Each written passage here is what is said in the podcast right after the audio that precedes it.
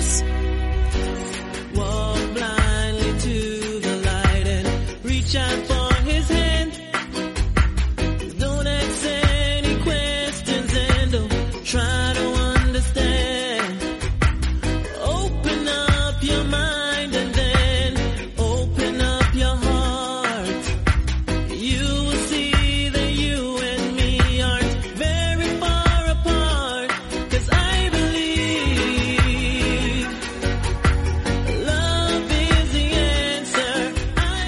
Muy buenas, bienvenidos todos a una edición más de Me Adictos. Mi nombre es Nathan, hoy creo que es la 370, me parece que es la que toca ya.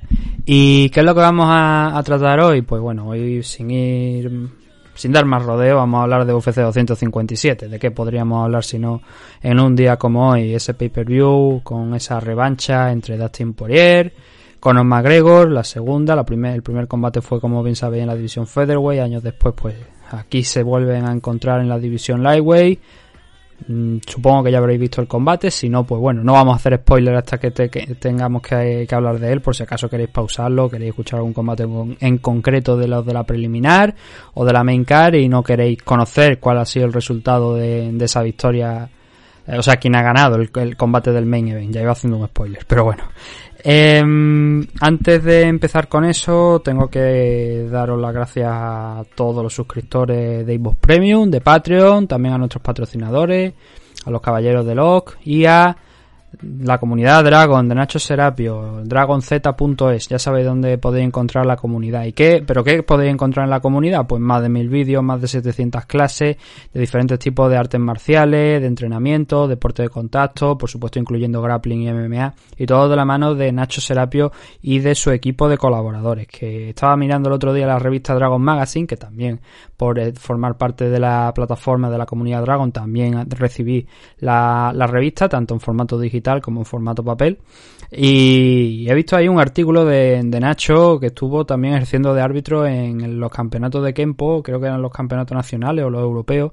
He, mirado el artículo, pero no lo miré a fondo porque le pegué una pasadilla rápida a la revista y no lo he mirado. Pero lo veía ahí en la foto ahí como árbitro, así que, oye, representando también el deporte ahí Nacho una vez más. Este hombre lo hace todo, este hombre es hasta, es actor, bueno, también de, por supuesto, de, de doble de acción también lo hemos tenido a Nacho. Es campeón del mundo en artes marciales, eh, podcaster, es editor de una revista, es increíble lo todo lo que hace Nacho. Además de todo este tema de la comunidad Dragon, de esos videotutoriales que al final, mejor, mejor dicho, no son videotutoriales, son videocursos. Además de todo eso, por supuesto tenéis otra serie de ventajas, que es un 15% de descuento en productos de la marca Dragons, que los podéis encontrar en la página web, gastos de envío gratuitos y un 50% de descuento en eventos y seminarios que estén coorganizados, en la inscripción quiero decir, que estén coorganizados por Dragons. Además, de, como ya hemos dicho, de las revistas. Todo esto a un precio de eh, 12 euros. Creo que lo habían subido a 15, pero eso tengo que confirmarlo. Este extremo tengo que confirmarlo con Nacho porque la publicidad, ya digo que lo comenté el otro día. La publicidad que vi de, de la comunidad Dragon en su programa, en uno de sus últimos programas, ponía 12 todavía y me consta que lo iba a subir a 15, pero no sé. Pero bueno, eso, eso ya lo aclararemos. Pero ¿dónde podéis encontrarlo? Que al final lo más importante, dragons, dragonz.es. Ahí tenéis toda la información y si necesitáis más, pues, pues siempre podéis poneros en contacto con Nacho Serapio y él os comentará todo y todas las dudas que tengáis sobre la comunidad. Y es importante, no tiene compromiso de permanencia, igual que nosotros en el Evo Premium, no tiene compromiso de permanencia. Podéis daros de baja al mes siguiente y luego volver al mes posterior. No tendréis problema ninguno para hacerlo.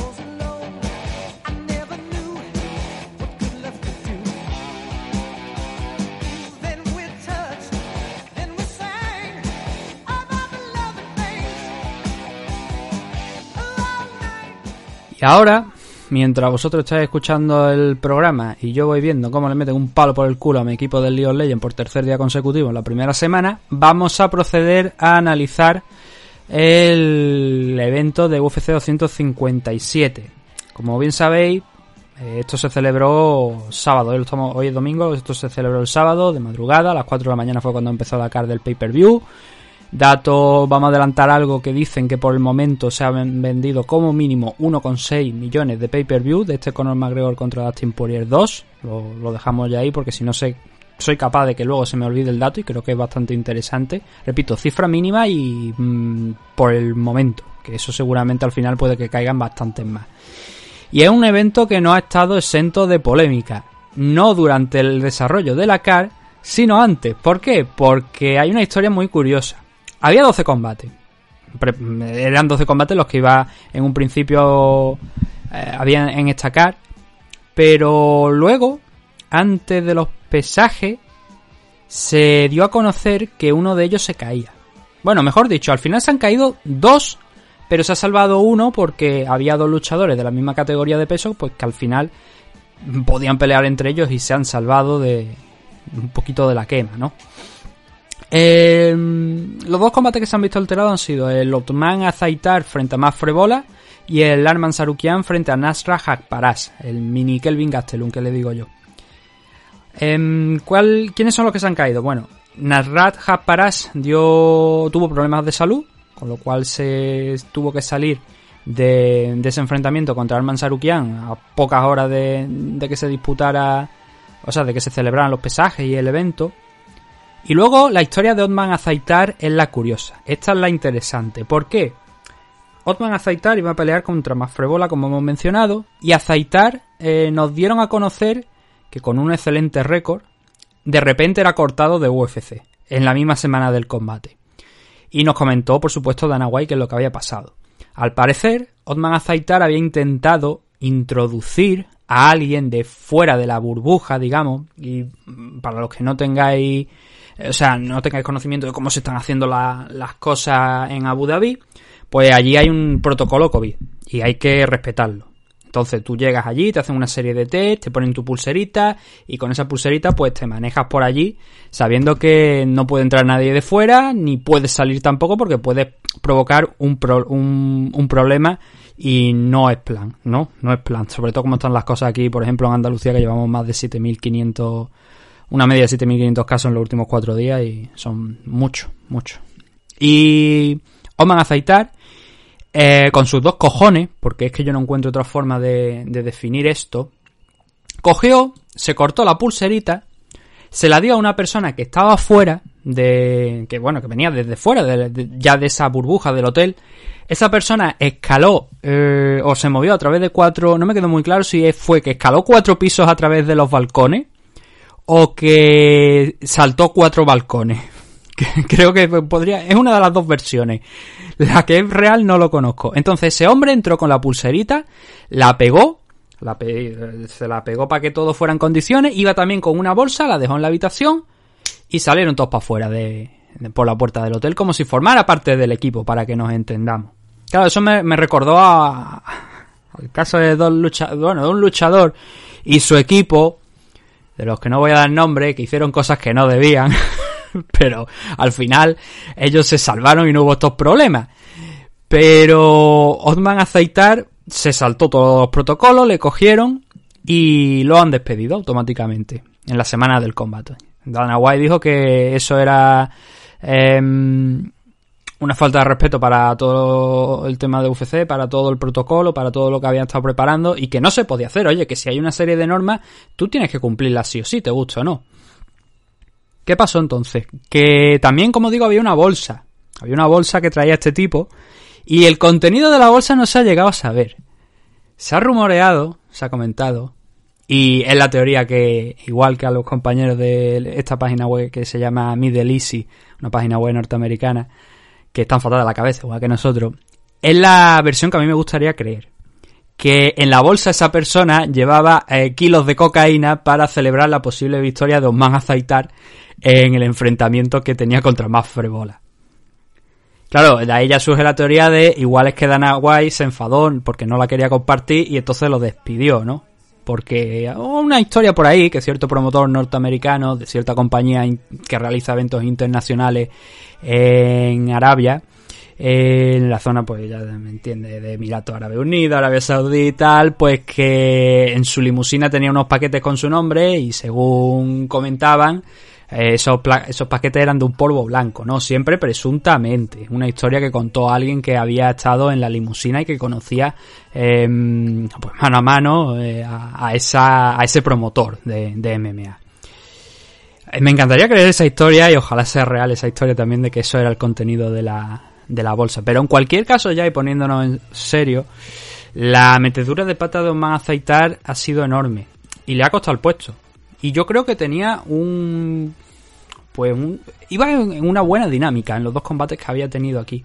Además, Aceitar, si no me falla la memoria, leí también hace unos días un reporte, un informe de Mike Russell, es un periodista norteamericano, el que destapó todo el tema de los Dalías de la CID. Y creo que Karim Zidane, otro periodista también de allí, también estaba metido en el, tema, había estado comentando. Y parece que los hermanos Azaitar, porque no son no es solamente man sino que también tiene un hermano, parece que mm, de alguna manera ya han tenido alguna vez algún problema con con la justicia o alguna situación pues problemática, vamos a dejarlo ahí. Pero aún así es que, oye, tu carrera va bien, estás 13-0, dos combates en UFC, todo invicto, eres un magnífico striker, tiene una potencia de golpeo espectacular, puede ser un buen nombre y triunfar dentro de la compañía y cometes esta estupidez. Pues no hay más, lo que hay es la puerta. Y eso es lo que le ha pasado a Osman Aceitar, que le han enseñado la puerta de salida y le han dicho, venga, a tomar por saco, chicos. Es lo que hay. Eh, Dana White es un tío que em, a, veces traga mucho, pero también es un tío que sabes que tienes que tener mucho cuidado con él eh, según qué acciones, ¿no? Y el violar el protocolo, ya digo, en aquella ocasión, aquellas personas que de las que estoy hablando tuvieron la suerte de les dieron una advertencia y fue una advertencia seria, pero no lo echaron del evento ni nada parecido, sino ellos tuvieron la suerte de que pudieron seguir ahí y no hubo problemas mayores. Pero sí que me consta que le dieron un toque a, estos luchadores, a estos luchadores y a, a ese grupo que ejercía de esquina que, que estaba comentando antes, que no da el nombre y no lo voy a dar, pero que sí que no es la primera vez que me llegan historias de ese estilo. Entonces, muy mal por parte de Otman. Yo creo que tenía, como digo, una carrera brillante por eh, dentro de UFC y bueno, oye, a ganancia, o sea, Río Revuelto ganancia de pescadores. Quizá a lo mejor es un buen momento para que Velator pues le eche el guante o alguna otra compañía, One Championship, o se lo lleven a, a Japón. Pero ya digo que si el tema de lo de la bolsa es, es de verdad, en Japón que no, o sea, con Japón que no cuente, que no se lo lleven a Racing porque entonces a los 5 minutos va a estar pitando aquello como como si fuera una feria y entonces y ahí sí que va a tener va a tener los jodidos, lo meten en la cárcel y tiene problemas de lo corto. Eh, fuera de, eso, pues bueno, eh, se juntó el Arman, se juntó Arman Sarukian con más Frebola para lograr un, un, combate y al final se salvó ese, por lo menos, esos dos luchadores pudieron participar, como ambos combates eran en 155 libras, pues tuvieron la oportunidad de enfrentarse y de hecho eh, estaba cerrando la car preliminar. Así que ya con esa historia de Osman Azaitar, que era muy curiosa y que obviamente pues había que comentar, vamos a pasar a hablar de lo que es el, la car en sí. ¿Qué es lo que nos vamos a encontrar aquí? Pues el primero de los combates que teníamos eran 125 libras, Amir Albazi enfrentándose a Zalga Zumagulov. Dependiendo de dónde veáis a lo mejor la nacionalidad de, este chico, eh, Amir Albazi pues figura que, es sueco. De hecho, bueno, él ha nacido, por lo que me consta, nació allí ya, ya en Suecia. Pero si veis la bandera con la que salió, era una bandera iraquí. Entonces eso también hay que, tenerlo en cuenta y de hecho dedicó la victoria que ganó este enfrentamiento contra Zumagulov a un amigo suyo que había muerto en, un bombardeo que había habido, bueno, un bombardeo no, una, un atentado suicida que había habido en Irak día antes, que seguramente a lo mejor lo habéis visto en, en el telediario, y se la dedicó a, a su amigo fallecido. Entonces, eh, con eso en mente, mm, tuvimos aquí una victoria para Zumagulov, eh, perdón, para Albasi en decisión. Una decisión que fue unánime y fue por un triple 29-28. Eh, aquí yo creo que se la jugó Albasi, la verdad, y estuvo el combate bastante disputado. Lo que pasa que al final sí que es verdad que ganó quien realmente se lo merecía. Yo siempre, y lo he repetido muchas veces aquí durante estos año de programa. Yo me decanto más por el tema de hacer que los combates se juzguen a combate completo. Porque con el combate completo yo no tengo ninguna duda de que Amir Albazi ganó el enfrentamiento de ayer. ¿Por qué? Porque tuvo un tercer asalto muy bueno. Muy, muy, muy bueno. Y fue decisivo ese tercer asalto para, para darle la victoria aquí. Pero los dos otros, los anteriores, fueron disputados. Sí que es verdad que Albazi Mm, daba la sensación de que, bueno, daba la sensación y creo que es así firmemente, que su striking era mejor que el de Zumagulov. era más fino, los golpes más significativos llegaban por su parte, manos más directas, que se veían que incomodaban a Zumagulov mucho más de lo que Zalgas estaba haciendo en el combate. Pero el primero, el primer asalto, los jueces, como digo, dieron un triple 29-28 y yo estoy de acuerdo con esa, con esa puntuación. El primer asalto, eh, Albazi estaba bien. Estaba bastante bien. Zumagulov entró muy enchufado. ent- Entró, de hecho, presionando, eh, tomando el centro, intentando meterle ritmo en el primer minuto. Pero cuando ya todo se tranquilizó un poquito, ya la pelea empezó a, igualarse. Al ya se le vio un poquito más, suel- más suelto y iba tomando también el control del centro de la jaula. Incluso llegando a, retroceder un poquito, haciendo retroceder un poquito a Zumagulov. Teniendo en cuenta que el punto fuerte de Albazi realmente, por todo lo que hemos visto en sus combates, aquí también en, UFC, es el suelo, era algo que también llamó mucho la atención. Curiosamente, ayer eh, vimos derribo, vimos algún derribo, de hecho en el primero hay precisamente un derribo de, de Albazi, lo logra contra, contra la jaula y lo que pasa es que no sacó demasiado de, ese derribo. De- Realmente los takedown aquí, quitando el del tercer asalto, donde sí que Albazi consiguió un takedown y sí que estuvo más tiempo encima de Zumagulov, bastante más tiempo. El resto de, los takedown conseguidos mm, no llevaron a nada. Porque Albazi no fue el único que consiguió un takedown aquí en este primer asalto, sino que cuando quedaban unos 30 segundos aproximadamente, Zumagulov consiguió uno que además fue limpio. Porque habían estado metidos en la típica batalla del clinch, de los scrambles, de a ver, yo te mantengo en el suelo, yo te empujo contra la jaula, intento derribarte, tal y cual. Ya nos conocemos esta, este, tipo, este tipo de estrategia, ¿no? Cuando, cuando hablamos de ella. Y lo que pasa que es que, claro, Albazi no consiguió poner contra la lona de manera limpia a, a Zumagulov, pero Zumagulov sí que lo consiguió. Y eh, bueno, no quedaba demasiado tiempo cuando llegó ese takedown, de hecho lo que digo, unos 30 segundos aproximadamente, y Albazi estuvo muy activo desde abajo, lanzando codazos para intentar frenar a lo mejor cualquier idea que se le pudiera ocurrir a Zumagulov en esos segundos finales y aguantar el resultado de que él pensaba seguramente que, estaba ganando. Zumagulov en el primer asalto, como digo, estuvo más activo al inicio, luego fue poquito a poco cediendo algo de control a a Albazi y sobre todo ese takedown final de ese primer asalto, que fue más contundente que el de Albazi, como digo, fue lo que le mereció el, el ganar ese primer asalto a... Según mi opinión, repito, yo siempre lo que digo aquí lo digo según mi opinión. Vosotros podéis tener otra y ya sabéis, tenéis la ventana de comentarios ahí en en iVoox o en Twitter también para hacernos llegar vuestros mensajes y decir, oye, pues no, pues yo creo que ganó Albazi. Pues mira.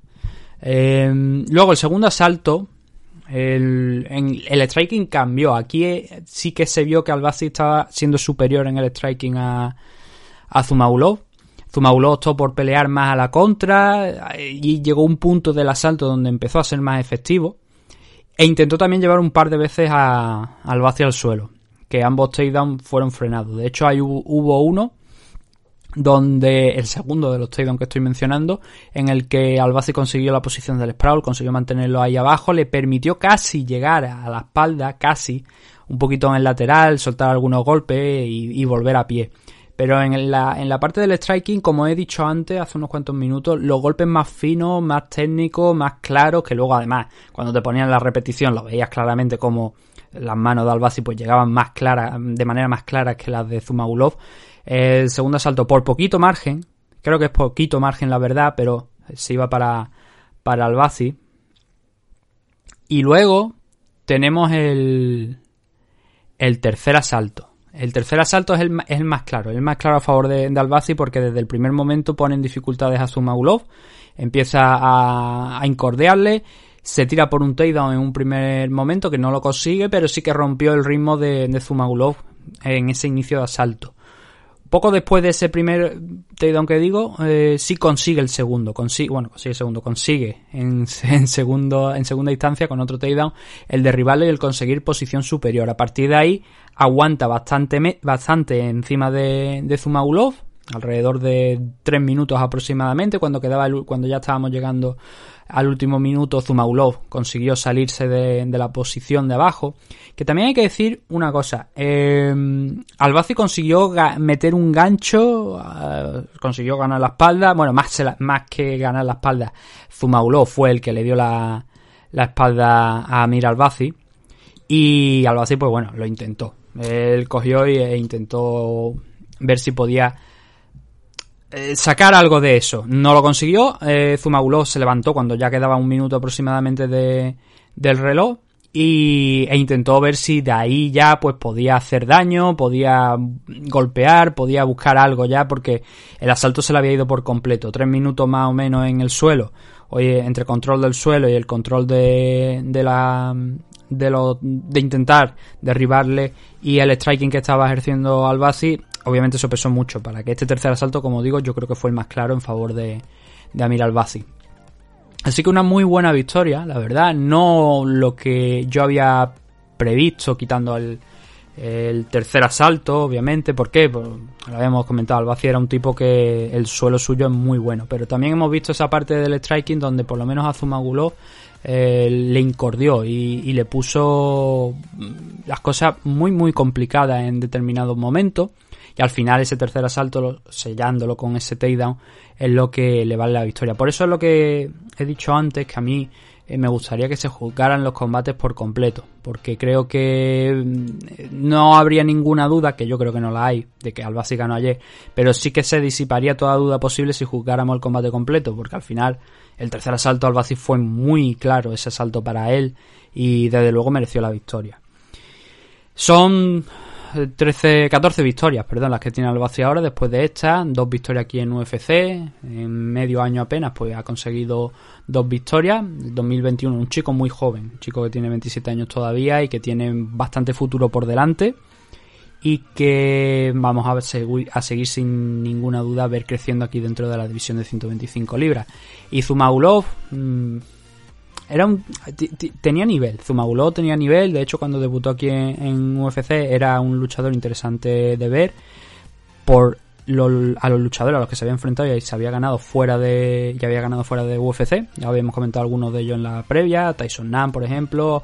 Ali Bagautinov que es un buen luchador también y, y, sin embargo aquí en UFC pues parece que no, no le han ido demasiado bien las cosas, no, no ceñimos a los resultados, ¿no? Son dos derrotas, Raulian Paiva y Amir Albasi. La primera pues sí que es verdad que aquel combate me suena que eh, no era el rival original que iba a tener Zumagulov en su debut en UFC, se cambió.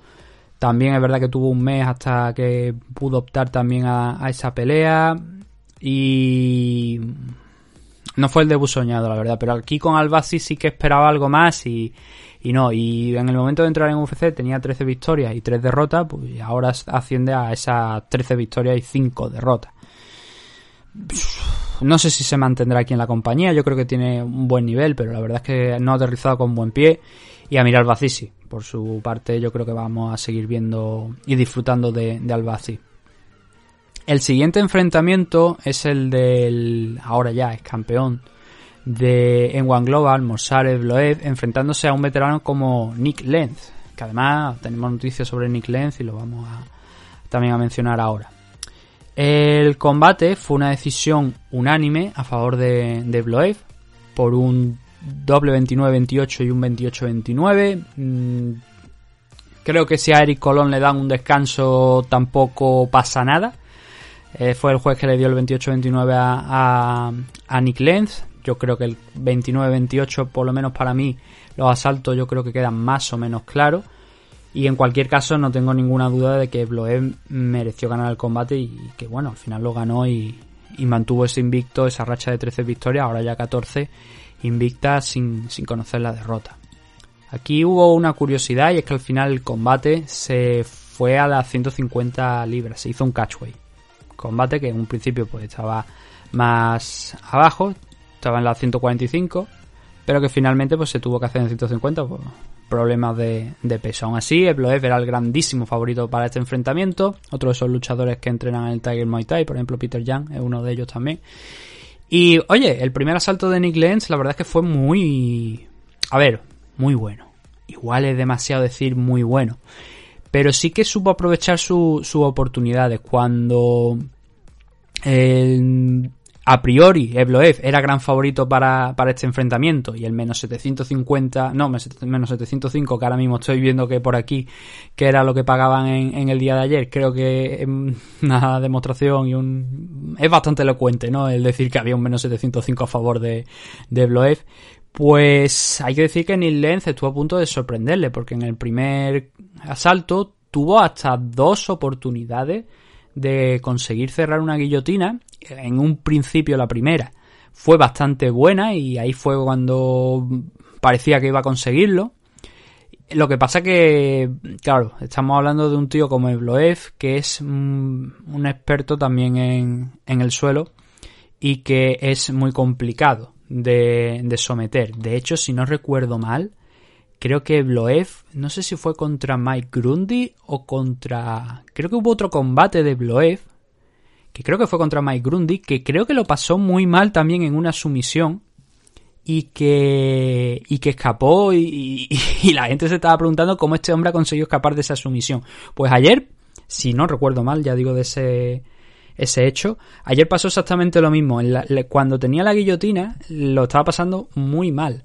Lo que hizo Ebloev fue cuando le tenía cogido rodar, ahora no recuerdo si fue hacia adelante o hacia, hacia atrás, y conseguir hacer que Lenz perdiera el agarre y sacarse de salir de esa, de esa guillotina y colocarse ya encima, porque sí que es verdad que Ebloev estuvo bastante tiempo encima, según las estadísticas oficiales, veo por aquí que son los que controlan el tiempo, Ebloev en este primer asalto estuvo, aquí pone 3 minutos 22 segundos, lo cual me parece mucho, porque mm, es verdad que Bloev estuvo un tiempo por encima, eh, golpeando incluso, pero fue en la parte final, tanto como para tres minutos, a no ser que hayan contado como control de Bloev el tema de que estuviera por encima cuando le estaban realizando la guillotina, que puede ser, yo no recuerdo, y lo he visto hace unas cuantas horas, que Bloek dominara tantísimo tiempo. A mí me extraña, la verdad. No voy a ponerlo en discusión las estadísticas oficiales, pero juraría que esto no es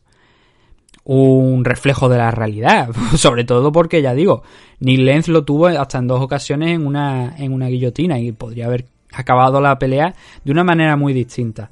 Y el primer asalto, pues bueno, obviamente por esa, esos intentos de, de guillotina se iba para Nick Lenz. Yo creo que de manera clara además. Estuvo mucho más cerca de finalizar la pelea y además anuló mucho del trabajo que eh, hizo Evloev o que intentaba hacer Evloev. Sí que es verdad que en la última parte de ese asalto, eh, ya liberado de esas dos guillotinas que se había encontrado en momentos anteriores, eh, se dedicó a golpear, a trabajar, supongo que intentando cerrar a lo mejor la posible diferencia que, que creo que abrió Nick Lenz con ambas guillotinas. Pero claro, obviamente, el, sobre todo la primera estuvo muy muy cerca de finalizar esa pelea, así que no creo que ese asalto se fuera a parar a, a Evloev. El segundo asalto, sí, ahí ya sí que Evloev cogió un poquito de más velocidad. Y empezó a trabajar también el striking, empezó a pintarle la cara a, a Nick Lenz, por pintar la cara, entiéndase de que el de los golpes ya se estaba empezando a poner roja y se estaba ya cogiendo aquello un color nada interesante para los intereses de Neil Lenz, pero mucho para los de Ebloev. Y eh, uno de los takedowns que consiguió Ebloev en este segundo salto, casi Neil Lenz le vuelve a coger la, guillotina. Pero salió mucho más rápido que de lo que salió en, el primer asalto. Y a partir de ahí Ebloev pues sí que fue controlando la posición contra la jaula. Cuando se abría la distancia volvía a, al striking, a golpear muy muy muy seguro. Y lo que pasa que, claro, cada vez que entraba al, choque, al clinch, había momentos en los que Lenz amenazaba nuevamente con cogerle el cuello. Insistió mucho con esa guillotina en el día de ayer Nick Lenz, aquí en el segundo salto también.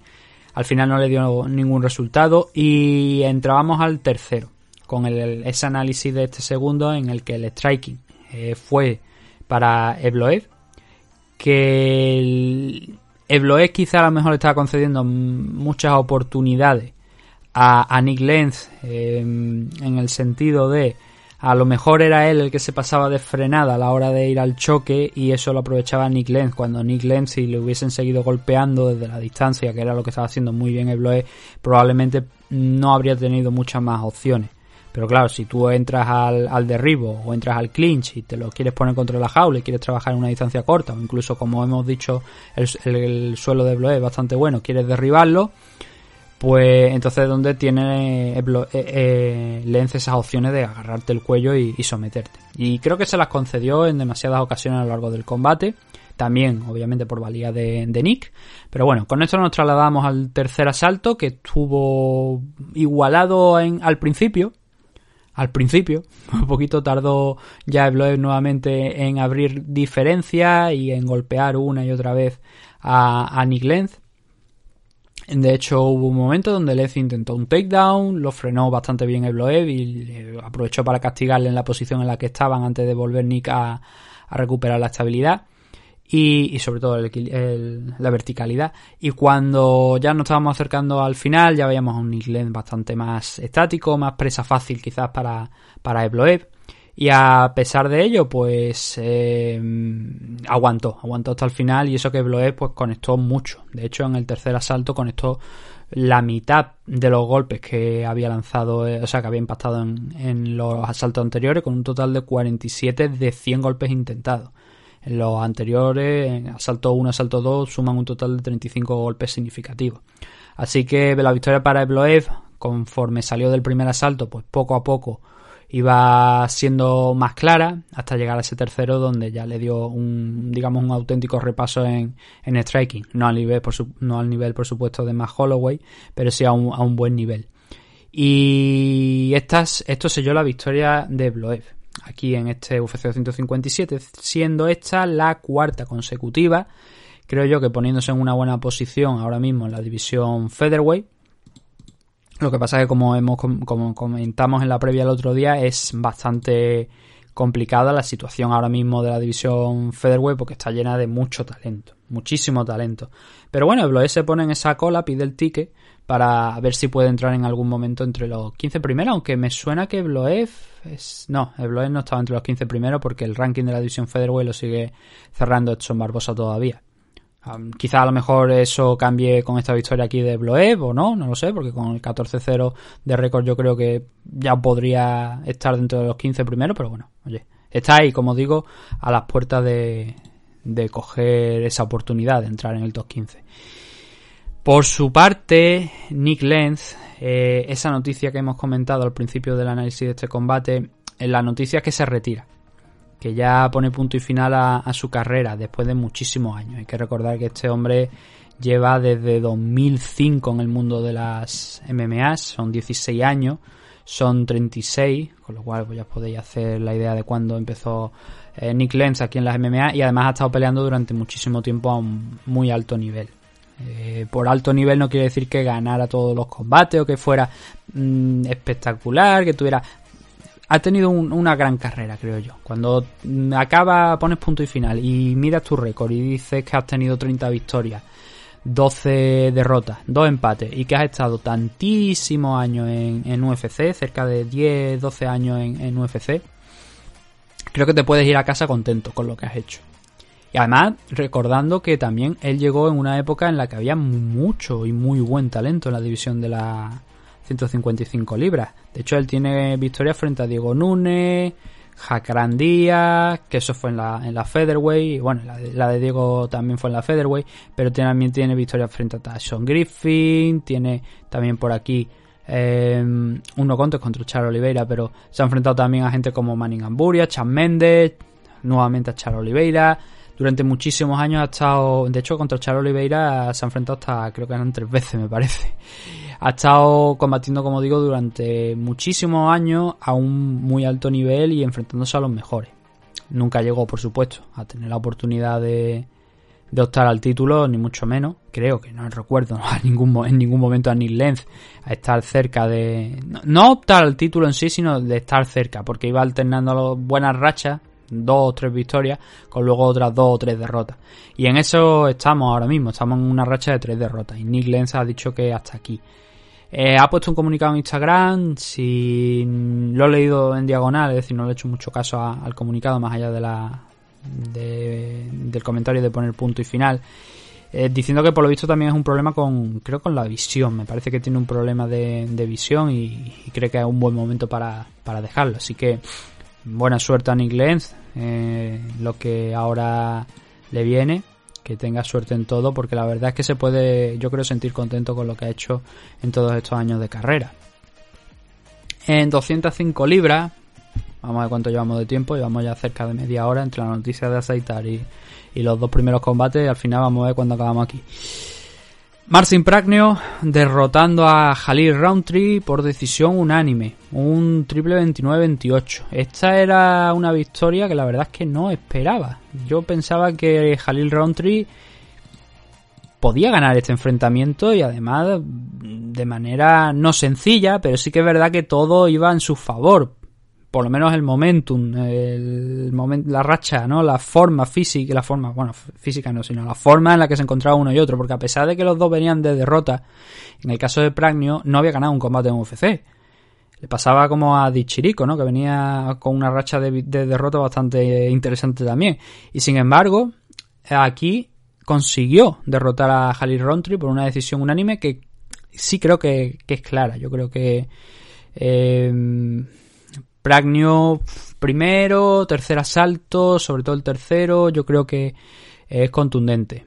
Y, hombre, está claro que el segundo no, porque en el segundo por poco queda cao Pragnio, pero el polaco estuvo muy bien en, eso, como digo, en el segundo, en el primero y en el tercero. El primero sirvió el típico asalto de ir midiendo distancia, de mm, ver qué es lo que, por dónde iba a atacar uno y por dónde iba a atacar otro.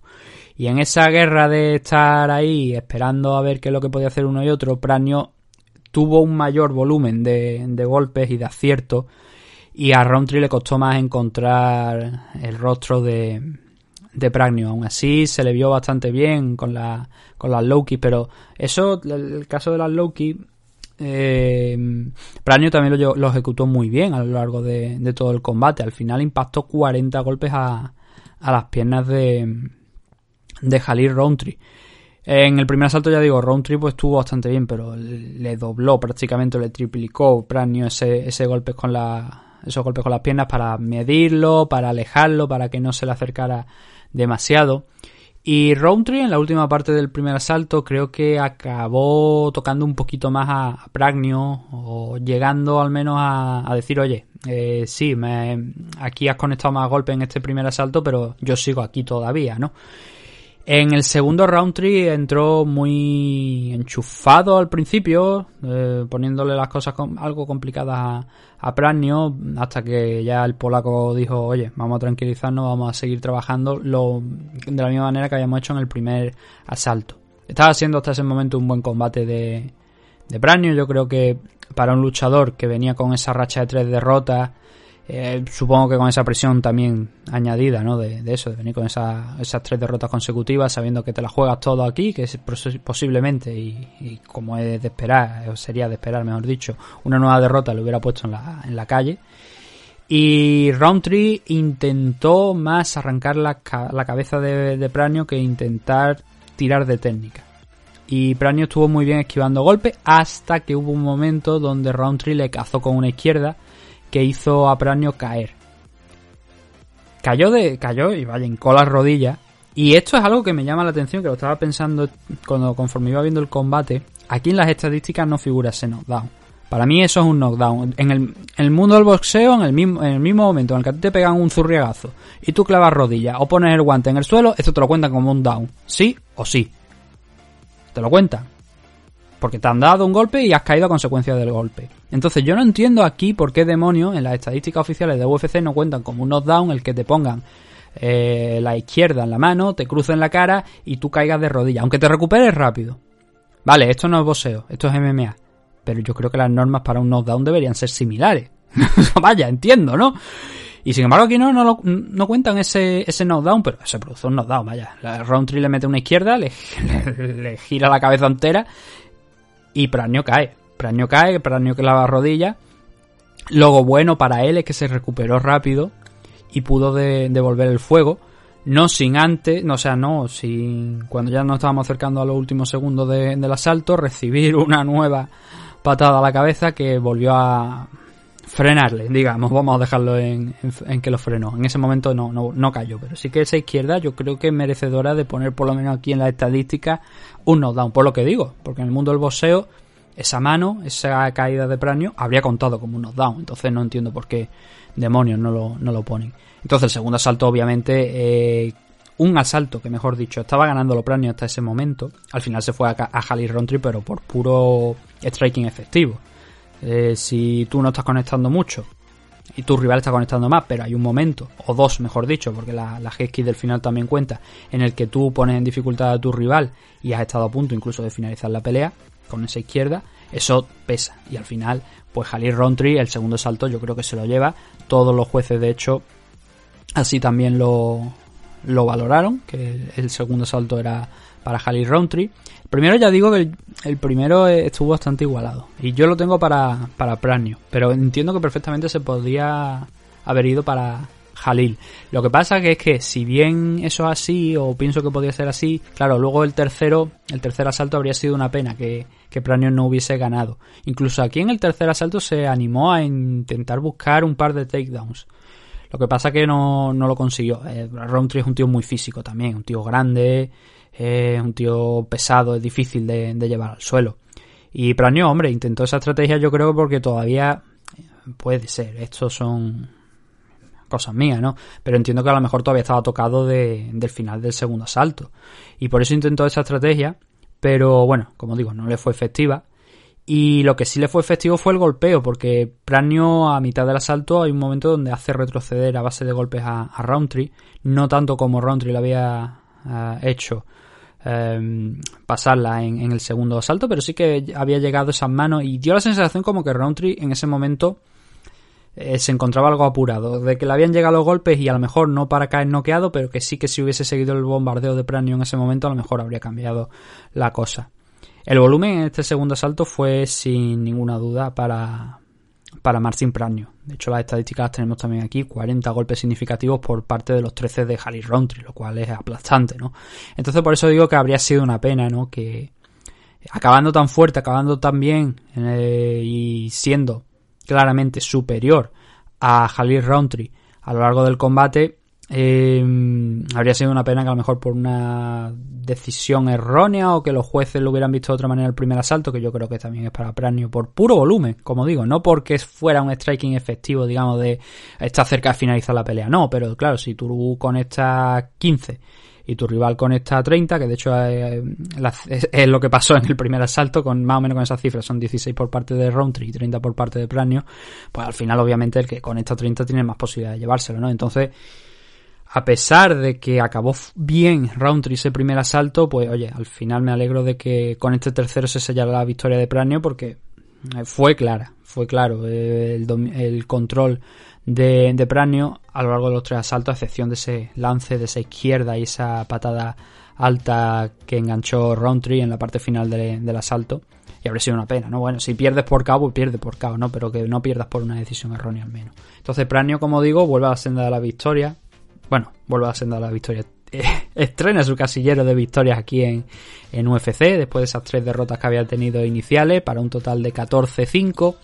Y Jalil Roundtree, pues se ve que el Muay Thai pues no le está funcionando al, al, mismo nivel que le funcionó contra Eric Anders y ahora baja a un 8-5 de récord.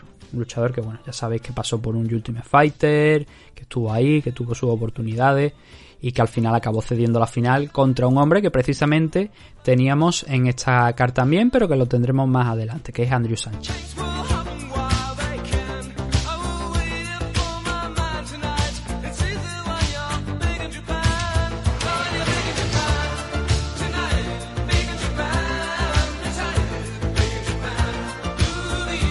El siguiente de los enfrentamientos no es una decisión. Aquí ya tenemos una finalización, pero estuvimos muy cerca de llegar a la decisión. Juliana Peña enfrentándose a Sarah McMahon en 135 libras en la división Bantamweight y sometiendo a Sarah McMahon en el tercer asalto eh, por Rear Naked Choke. El asalto además que fue muy bueno de Juliana Peña. Hasta ese momento Uh, yo tengo mis dudas de cómo podía estar yendo la cosa. Hay gente que cree que estaba 1-1, hay gente que cree que estaba el asalto, el combate. Yo creo que podía estar incluso en un 2-0 para, para Sarah McMahon. Por un leve margen, quizá, el de, de, del, segundo asalto, sobre todo pero ahí muy, muy, muy justito. El caso es que al final creo que, oye, con esa decisión, esa, esa, esa finalización, me alegro de que llegara por lo que mm, os puedo decir, porque si no habría sido una decisión muy complicada, creo yo, para los jueces, porque yo no lo acababa de ver muy, muy, muy claro. Ahora vamos a ver por qué. Es que estaba mirando por aquí a ver si eh, están, porque como sabéis, las puntuaciones de los jueces, y aquí las tengo. Las puntuaciones de los jueces en algunos sitios solamente se publican cuando el combate ha ido a decisión. Eh, pero UFC hace las caer también en el momento de las finalizaciones. Entonces me interesaba tener por aquí, por delante, esta. En concreto la de este combate, por ejemplo, para ver cómo iba, cómo fue la cosa. Y aquí por lo que veo estaba 1-1 eh, en, en los asaltos, siendo el primer asalto para Sarah McMahon, los tres jueces además, no, no hay ninguno de los tres jueces dan lo mismo, y el segundo asalto para Juliana Peña. Entonces vamos a ver lo que, lo que fue pasando en el, en el combate. Y en el primero, eh, claro, en, los primeros lances del, del enfrentamiento, el primer asalto era normal que no hubiese wrestling. Ya sabemos que las dos son muy buenas wrestlers. De hecho, solamente hubo un cambio leve de nivel de Sarah McMahon, que clavó una rodilla, pero Peña reconoció mm, la situación y se alejó. Ya cuando pasaron unos minutos sí que tiró de, de un single, Sarah McMahon, y finalmente lo logró, consiguió el, el takedown, aunque dio más la sensación como que Peña optó de alguna manera por irse al suelo y no complicarse mucho porque vio que no era la mejor posición y prefirió. Me dio la sensación de que Juliana Peña prefirió el irse al suelo porque además en el segundo asalto la y aquí también la- las cosas como son la vimos muy muy muy cómoda eh, contra la lona y, trabajando muy bien elevando las piernas intentando buscar triángulos buscando sumisiones constantemente tanto en el primero como en el segundo asalto yo creo que puede ser también una parte de a lo mejor de, la idea que, teni- que tenía Juliana Peña en este combate y a lo mejor también fue ahí por lo que me dio esa sensación de creo que Juliana ha sido la que ha optado por, por suelo. El caso es que Sarah McMahon aprovechó en un momento en el que Juliana Peña intentaba incorporarse para cogerle la espalda, meter un gancho, pero Juliana Peña esto lo hizo, creo que me parece que también lo hizo en el segundo salto. No lo recuerdo si también. Sí, en el segundo salto creo que en el segundo salto también eh, se repite la historia. Pero en el segundo salto, bueno, tanto aquí como en el segundo, Juliana Peña defiende ese otro gancho levantando la, la pierna que queda libre en el suelo, levantándola lo máximo posible para que estuviera lo más pegada a su cintura y así no poder eh, Sarah McMahon meter ese, ese segundo gancho que entonces le habría complicado mucho la cosa. Juliana Peña explotó, volvió a pie, con McCann, con, bueno, voy a decir McCann varias veces, pero no es McCann, es McMahon. Con McMahon varias veces aún buscando el single leg todavía para ver si podía seguir manteniendo ahí a Juliana y conseguir llevarla al suelo. Y lo consiguió nuevamente, la consiguió arrastrar, Juliana agarró el headlock, lo que pasa que Sarah McMahon sacó la cabeza sin demasiado problema y entró en la guardia de, de Juliana.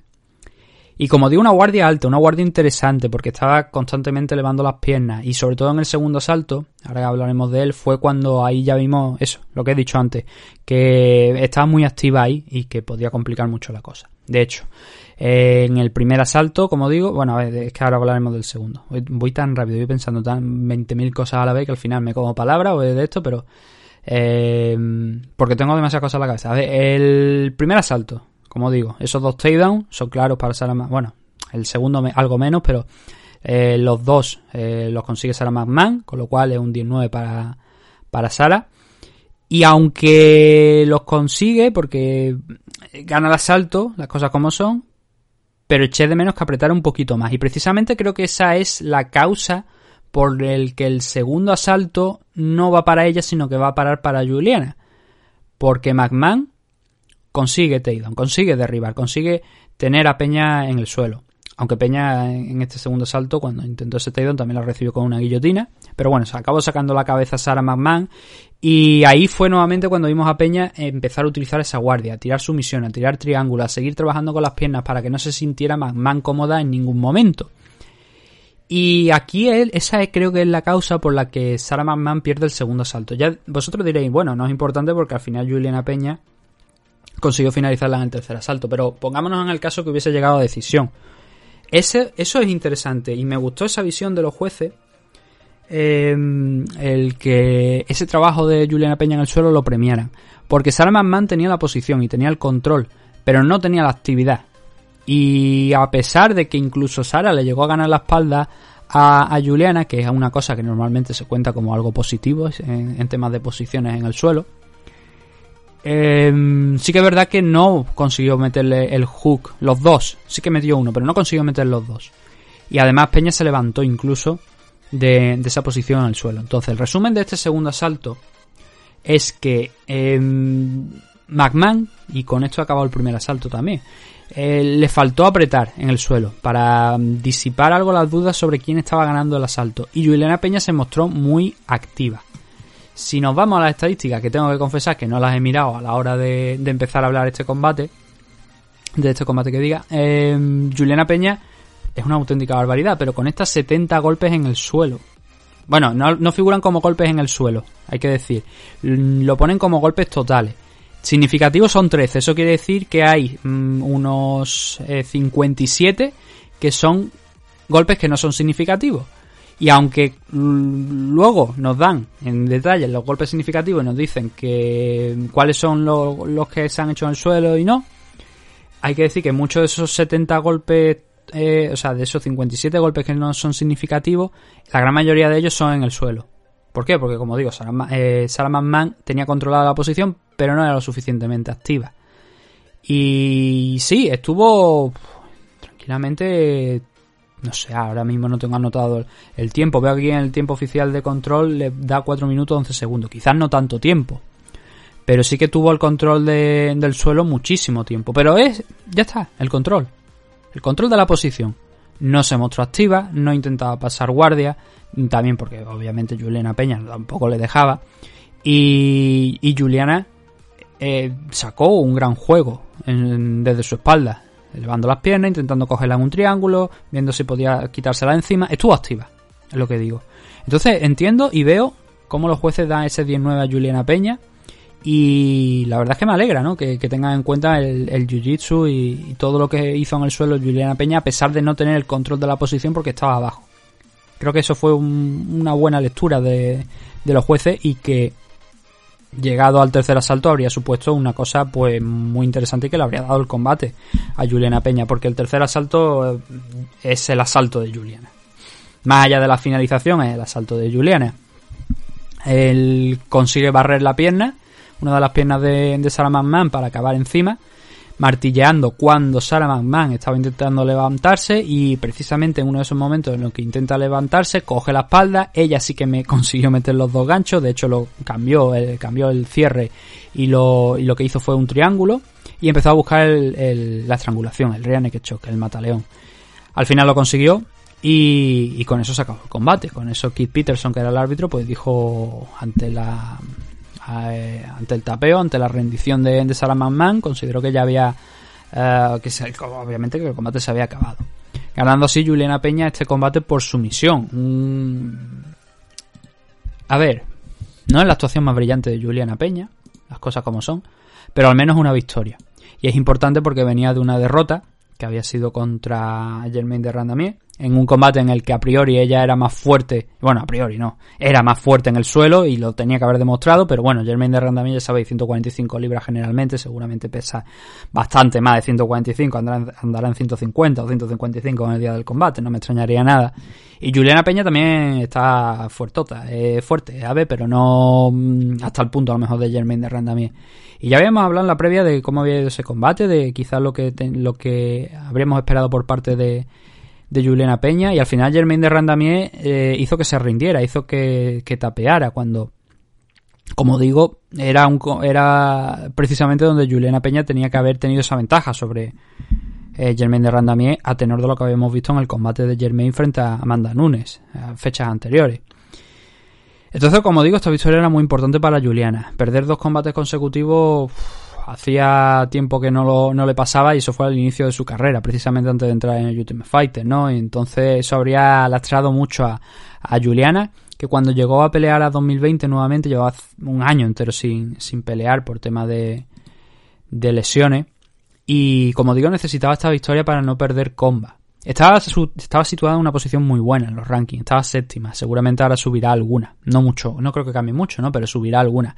Sarah McMahon venía de vencer a, a Lina Landsberg, había perdido anteriormente contra Marion Renault, eso le había valido para tener una novena posición en los rankings. podemos cuestionar realmente si las rivales que y las rachas en las que se encontraba la dinámica en la que se encontraba Sarah McMahon eran merecedoras de una novena posición, pero bueno, era lo que había. Eh, entonces, ¿qué es lo que tenemos por aquí? Bueno, mmm, Juliana ha dicho que incluso, bueno, a ver, esto hay que cogerlo con pinzas, que se quiere enfrentar contra Amanda Nunes. Ha dicho que de, de esconderse y tal, la típica promo, ¿no? Que suelen hacer los luchadores cuando ganan y quieren un title shot. No es el momento. Yo creo que Juliana Peña todavía tiene que vencer por lo menos un combate más, un par de combates más. Si no quieren ser, si no quiere UFC que sean dos, pues uno por lo menos, para justificar la, la oportunidad por el título. Y viendo que Holly Holm no se ha enfrentado nunca contra Juliana Peña, igual es un buen momento. Aunque los combates de Holly Holm suelen ser muy aburridos y, y tal. Pero, oye, vamos a hacerlo. Vamos a, a enfrentar a, a, Juliana Peña frente a Holly Holm. O igual la podemos enfrentar directamente contra Jermaine de Randamie en un combate de revancha y ver qué es lo que pasa, teniendo en cuenta que Jermaine está la primera en los rankings. También sería una cosa interesante, pero es muy pronto para el title shot. Juliana, oye, por pedir que no, que no quede, ¿no? Pero yo creo que ahí se ha pasado un poquito de frenada. Así que, bueno. Esta es la victoria de, Juliana, muy merecida. Además, ya digo, el tercer asalto es muy bueno de, Juliana. Y claro, lo que yo no tenía tan claro es que iban a dar los jueces en el segundo asalto. Así que victoria merecida. Eh, victoria trabajada, muy muy trabajada, fue de menos a más a lo largo de, del combate y Sarah McMahon, pues bueno, no puede ganar, no puede mantenerse en una racha de dos victorias consecutivas y a seguir trabajando, a ver hasta dónde puede llegar. Nos quedan dos combates de la CAR preliminar y estamos llegando cerca de la hora del programa. Eh, el primero de ellos es Brad Tavares frente a Antonio Carlos Jr. Otra decisión, una decisión más unánime. Un doble 30-27 y un 29-28 para Brad Tavares. Para mí, sí, es un 29-28, quizás sería la cifra más eh, exacta a, para dar de puntuación en este combate, porque Brad Tavares fue de menos a más también, al igual que Juliana Peña en el combate anterior, pues Brad Tavares fue de menos a más. Hay mucha gente que no se acaba de creer a, Cal, ya había comentado por qué creo que sí que se le debería respetar a Brad Tavares y por qué esa posición decimocuarta en los rankings. Igual puede que no esté del todo justificada porque hay gente bastante interesante también en la división pero que sí que mmm, eh, digamos que cuenta la historia de la carrera de Brad Tavares que empezó hace bastantes años cuando entró en el Ultimate Fighter Carlos, el primer asalto estuvo muy bien, que fue cuando obviamente los luchadores tienen más energía, ¿no? Ahí estuvo bastante bien, cogió un par de veces a, a Brad Tavares por sorpresa, siempre también con el takedown en, en la mente, porque esto fue una constancia de, de Antonio Carlos Jr. en el combate de ayer, el intentar derribar a, a Brad Tavares, intentó a lo largo del combate 12 takedowns, de los que solamente consiguió uno. Y bueno, sí que es verdad que ese uno fue en el segundo asalto. El resto de takedown, como digo, no lo llegó a completar.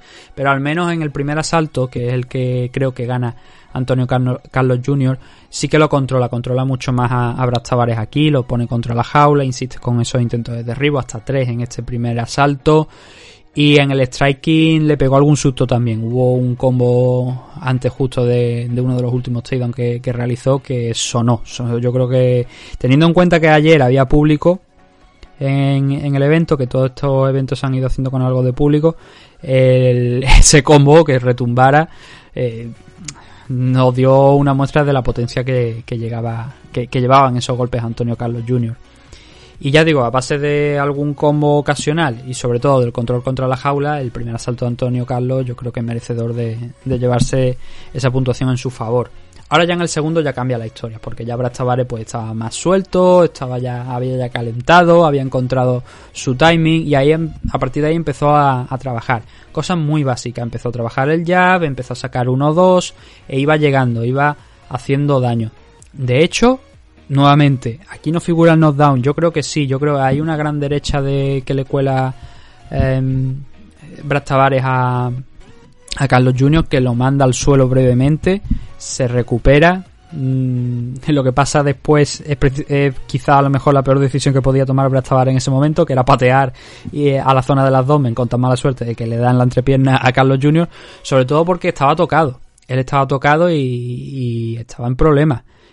Pero claro, si tú de esa, de esa manera tú mismo te cortas el, el ritmo, pues al final es lo que es lo que hay. Antonio Carlos Jr. al principio de este asalto consiguió llevar al suelo a, a Brad Tavares, pero eh, nada, fue cuestión de unos segundos porque en el scramble muy rápido volvió Brad Tavares a, a pie y, e intentó, siguió intentando el brasileño la misma estrategia del primer asalto, de presionar contra la jaula, a ver si lo podía llevar ahí al suelo y se olvidó de golpear. Bueno, no es que se olvidara de golpear, porque al final el volumen de golpes de, de Antonio Carlos Jr. a lo largo de los tres asaltos fue más o menos el mismo. No hubo mucho más. Él estaba centrado en esa, en esa estrategia de llevarlo, pero oye, igual te has equivocado de rival para intentar ese, ese plan, porque Brad Tavares, lo habíamos comentado en la previa, es un tío que es un buen wrestler. Es un, es un luchador bastante completo, pero es un buen wrestler. Y la defensa de takedown de ayer, pues ya digo, uno de 12 según las estadísticas oficiales. Ayer Brad Tavares estuvo impecable en, en- en los derribos. Solamente aquí en este segundo salto fue derribado. Pero como digo, no fue nada interesante porque rápido se levantó en el scramble y, volvió al trabajo con el striking, que eso fue lo que le sirvió ayer a Brad para ir ganando el asalto. O sea, los asaltos, el segundo y el tercero. Y golpeando poco a poco con cosas, como he dicho, muy básicas, muy de libro de texto del mundo del boxeo, e ir ganando los puntos necesarios para ir echando a Antonio Carlos Jr. De, del combate. Sí que es verdad que podría haber sido un asalto muy diferente en el caso de, de haber conseguido Carlos Jr. el haber mantenido, mejor dicho, porque el takedown lo consiguió, pero haber mantenido ahí, en esa posición, en el suelo, a Brad Tavares, porque entonces sí que se habría cambiado bastante la historia. Y habríamos estado seguramente hoy hablando de una victoria de Carlos Jr. por dos asaltos. Pero no fue así. Por fortuna para Brad Tavares, se levantó y conectó ese, ese knockdown. Y, y, eh, la verdad que tuvo un muy buen boxeo en la, en la noche de ayer. Brad Tavares también lanzó varias low kicks para seguir sumando también puntos. No solamente se limitó al trabajo con las manos, sino también a lanzar patadas. Y conectó además una, bu- una muy buena cifra. Entonces con esto nos íbamos al tercero. Y con un empate yo creo que más que evidente en las puntuaciones. Un asalto para cada uno. El boxeo de, de Brad Tavares pues seguía brillando, las low kicks también seguían brillando y de hecho la pierna delantera de, de Carlos, que era la izquierda si mal no recuerdo, me parece que es un luchador diestro, déjame que lo compruebe, pero creo que sí, me parece que es diestro, ¿no? Sí, efectivamente es diestro, estaba cogiendo una tonalidad bastante roja, bastante roja. Nuevamente Carlos Jr. con los takedowns, hasta 5 en este eh, tercer asalto, pero no, no llegaban esos takedowns y mientras tanto Brad Tavares pues le iba calentando, le seguía calentando. Mucho control por parte de Carlos Jr. porque aunque no conseguía esos takedowns pues lo tenía contra la jaula Brad Tavares, pero en cuanto se zafaba de ese agarre Brad, volvía al trabajo y seguía puntuando una y otra vez para al final pues sumar esta victoria ante un Antonio Carlos Jr. que no estuvo mal, la cosa, las cosas hay que decirlas como son. Yo creo que no estuvo mal, lo que pasa que claro, el game plan no le funcionó. Él intentó tirar al suelo una y otra vez a, a, Brad y, y, no lo consiguió. Entonces no vino con un plan B, como sí que vimos en algunos otros luchadores eh, destacar, especialmente en el main event. Y, y, eso pues al final le acabó costando el combate. Un Brad Tavares que se mostró, ya digo, muy superior Antonio Carlos Jr. En, en la batalla del striking y que eso le hizo ganar el segundo y el tercer asalto. Con esto, pues bueno, vamos a ver qué tenemos por aquí. Antonio Carlos Jr. por supuesto no estaba entre los 15 primeros y ahora suma tres derrotas consecutivas. Ian Hasney, Uriah Hall y Brad Tavares. Por lo menos son gente que o están rankeados en la actualidad o en algún momento lo han estado. Así que son derrotas duras, pero oye, también son derrotas contra gente de primer nivel. Esto hace pues que ahora mismo tenga un récord en UFC pues bastante interesante, pero eh, venga con esa racha de tres derrotas consecutivas que puede que le acaben costando el puesto. A lo mejor no, porque ya digo, un tipo que, que ganó, no, que no, llegó a ganarlo, sí, ganó el Ultimate Fighter eh, de los de Brasil, llegó, eh, ganó ese Ultimate Fighter, ha tenido victorias muy buenas aquí en 185 libras, como por ejemplo contra Marvin Vettori o Jack Marshman, Tim Boyce, nombres que yo creo que son más o menos conocidos, pero bueno, ahí fue donde encontró su límite porque ya digo, 2019 no fue bueno y 2020 no pudo pelear. De hecho, se tenía que haber enfrentado contra Brad Tavares en 2020, eh, pero el tema de la pandemia y tal, pues cancelaron ese evento. ese combate y al final pues lo hemos trasladado aquí y ya hemos visto cómo ha acabado.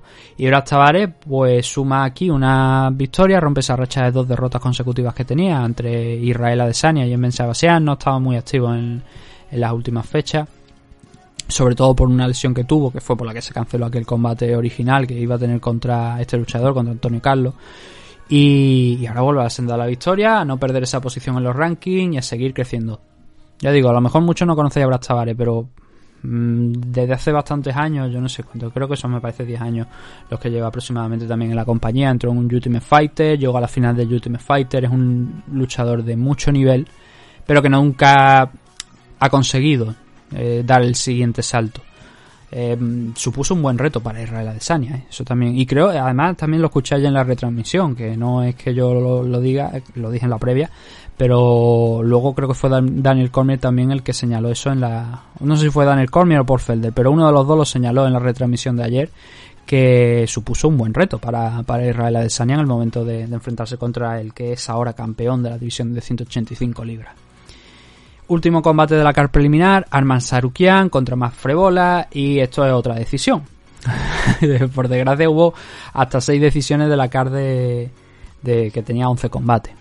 Pero aquí esta es la penúltima, ya luego solamente nos queda una más. Sarukian eh, perdiendo, eh, ganando, perdiendo no, ganando a Mafrebola por un doble 30-27 y un 30-26. Un 30-26 que mm, adivináis por parte de quién viene. Sí, efectivamente, de Eric Colón, ese, árbitro que dio un 28-29 en el combate de Bloes contra Lenz y que ya ha tenido alguna decisión algo cuestionable. Eh, y eso que solamente llevamos una semana de, de UFC con tres eventos. Y ya, ya ha tenido alguna decisión un poquito cuestionable que no ha perjudicado a, a ningún luchador, pero eh, él da esa puntuación. Entonces, como digo, un doble 30-27 y un 30-26. ¿Dónde coño da este hombre el 30-26? En el tercer asalto. Eh, no. no, no, no, lo veo, no lo veo. no, entiendo el, el 30-26 de, de Eric Colón. A ver, este es un combate que yo creo que mucha gente tenía claro parte de lo que iba a pasar. Por lo menos por parte de Sarukian, porque ya habíamos visto que en el enfrentamiento que había tenido contra Mahachev, eh, Arman Sarukian se había movido en el tema del wrestling, tal cual. En los, en los anteriores también, pero especialmente con el que debutó aquí en, UFC, que fue un... ya lo comenté, en la previa digo muchas de las cosas que digo aquí también, pero porque eh, al final es que son, o sea, cuando ves los combates se acaban cumpliendo, ¿no? Pero, como digo, en el combate de debut contra Mahachev, aquello fue una exhibición de wrestling. Luego no necesitó de tanto, tanto, tanto, pero ayer sí, ayer sí que vimos al Sarukian de ese primer enfrentamiento contra, contra, como digo, Mahachev y consiguió completar un total de 10 takedowns de 12 intentados. Y fue constante la presión de, de, Sarukian a lo largo de los tres asaltos, derribando una y otra vez a, a Mafrebola. Mafrebola también intentaba levantarse, intentaba...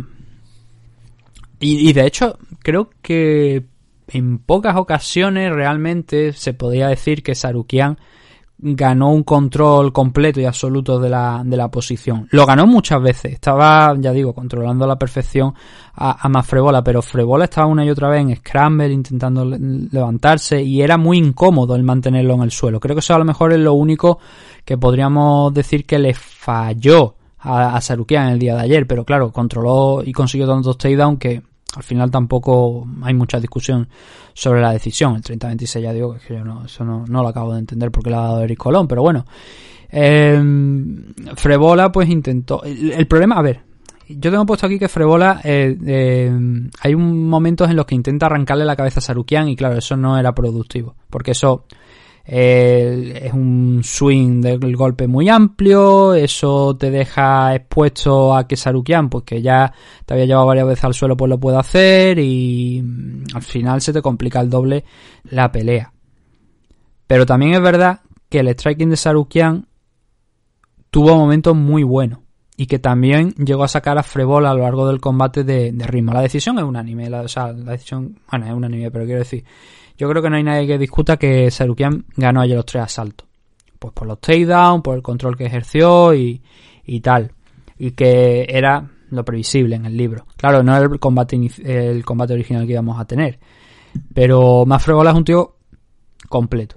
Y ayer, en el tema del, de, de la defensa de Takedown, porque como digo, luego llegaba al suelo la pelea y el tío rodaba, rodaba, rodaba y se intentaba levantar. Y se levantaba, de hecho. Solamente en el segundo asalto y en el tercero, creo, pues lo mantuvo durante un tiempo en el suelo realmente Sarukian controlándolo. Y lo que pasa que, claro, ayer es que eh, la defensa de takedown de más Fregola fue bastante mala. Las cosas como son. Y en el striking, pues como digo, no le funcionó. Conectó muy poquito porque pasó más tiempo a la defensiva, más tiempo levantando, intentando levantarse del suelo y controlar a Sarukian cuando lo tenía encima que otra cosa.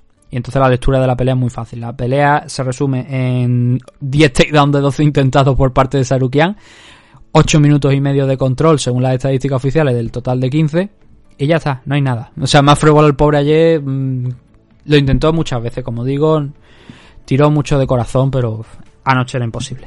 Contra un Grelle de la talla de Sarukian tienes que se te tiene que dar muy bien y de hecho Sarukian solamente ha perdido un combate que ha sido contra contra Mahachev y ya sabemos cuál es el nivel de wrestling también de Mahachev, es altísimo. Eh, fue un combate muy bonito aquel que, tu, que tuvo contra Mahachev y sirvió de una muy buena carta de presentación de Sarukian aquí en UFC y pues, hombre, por suerte para él suma tres victorias consecutivas. Eh, Oliviero David Ramos y Mafrebola antes de, ya digo, después de, perder contra Ilan Mahachev haciendo un total de 16-2 de récord. Y es un nombre a tener en cuenta en 155 libras. Es un nombre. Mafrebola obviamente no, no va a estar entre los 15 primeros. Pero era un tío con talento y que Sarukian lo ha desmontado muy fácilmente. Entonces yo creo que Sarukian debería poner en, alerta a muchísima gente de la división. Aparte muy joven, solamente tiene 24 añitos. Así que imaginaos cuál, hasta dónde puede llegar este el margen de mejora que tiene Arman Sarukian.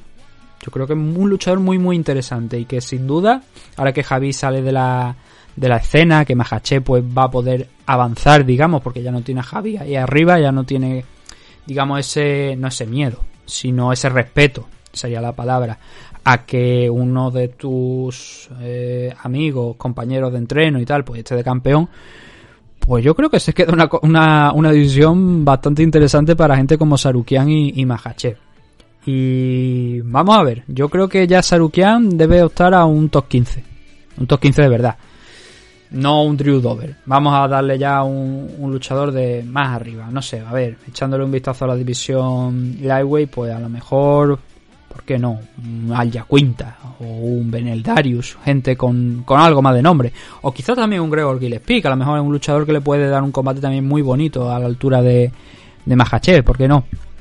Pero ya digo, es un luchador que está preparado para dar el siguiente paso y solamente con, con 24 años. Más Frebola aquí en UFC, pues ahora mismo asciende a dos victorias, dos derrotas, un empate y este combate lo pone en una racha negativa de una derrota. Con esto acabamos la car preliminar.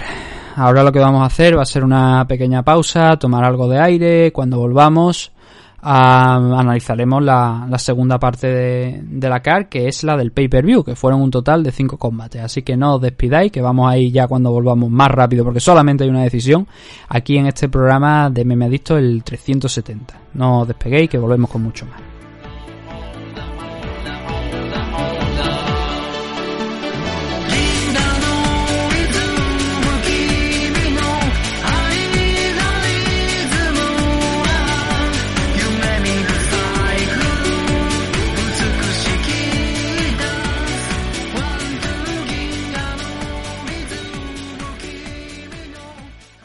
Los Caballeros de Oak es un equipo deportivo especializado en la práctica de las artes marciales mixtas, el jiu-jitsu brasileño y la modalidad de grappling. Los Caballeros de Oak cuentan con un centro de operaciones ubicado en el White Peak CrossFit de Valladolid y diversas filiales como la recién incorporada en el Nam Bandollo de Torre del Mar, en Nerja, Málaga. Como director técnico del equipo, tenemos al entrenador y árbitro internacional de MMA, Óscar Panadero, quien dirige el equipo apoyado de varios de sus entrenadores asistentes en las distintas secciones del equipo. Todos nuestros entrenadores y ayudantes están debidamente titulados y acreditados en la modalidad en la que imparten sus respectivas disciplinas. A su vez, Óscar Panadero imparte clases en el Campeón Club Experience de Sabadell, Barcelona, y cuyos competidores se integran al grueso del equipo. Podéis encontrar información sobre los Caballeros de OC en sus redes sociales oficiales de Instagram y Facebook, visitando su canal de YouTube, Los Caballeros de OC, o solicitar información mediante correo electrónico a loscaballerosdeoc.gmail Nuestras diversas academias y escuelas de MMA atienden las necesidades de todo tipo de practicantes, desde principiantes a competidores profesionales internacionales. Estamos especializados en crear luchadores desde cero mediante nuestra escuela. No lo dudes y acércate a conocernos. Únete a los Caballeros de OC.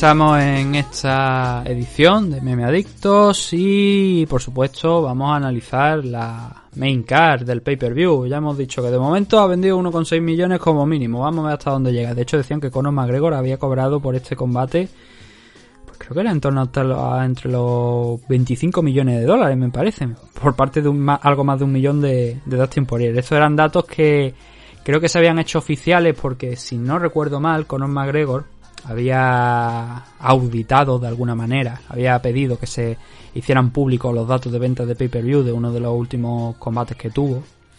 Y entonces se dio a conocer la cifra. Yo no sé si es que de alguna manera UFC ahora pues está obligada a, dar los datos de, de lo que pueda cobrar Conor. Y Conor ha cobrado de salario base, creo que han sido 5 millones de dólares. Pero luego por tema de pay-per-view y tal, dice según Forbes, por supuesto, Forbes, una publicación que yo creo que muchos conocemos, son 25 millones de, dólares, más de 25 millones. En el caso de Dustin Poirier, pues como digo, asciende a, a uno de, a poco más de un millón. Un millón cien mil aproximadamente. Luego a lo mejor te meten ese típico, ese típico bono ahí extra por debajo de la mesa.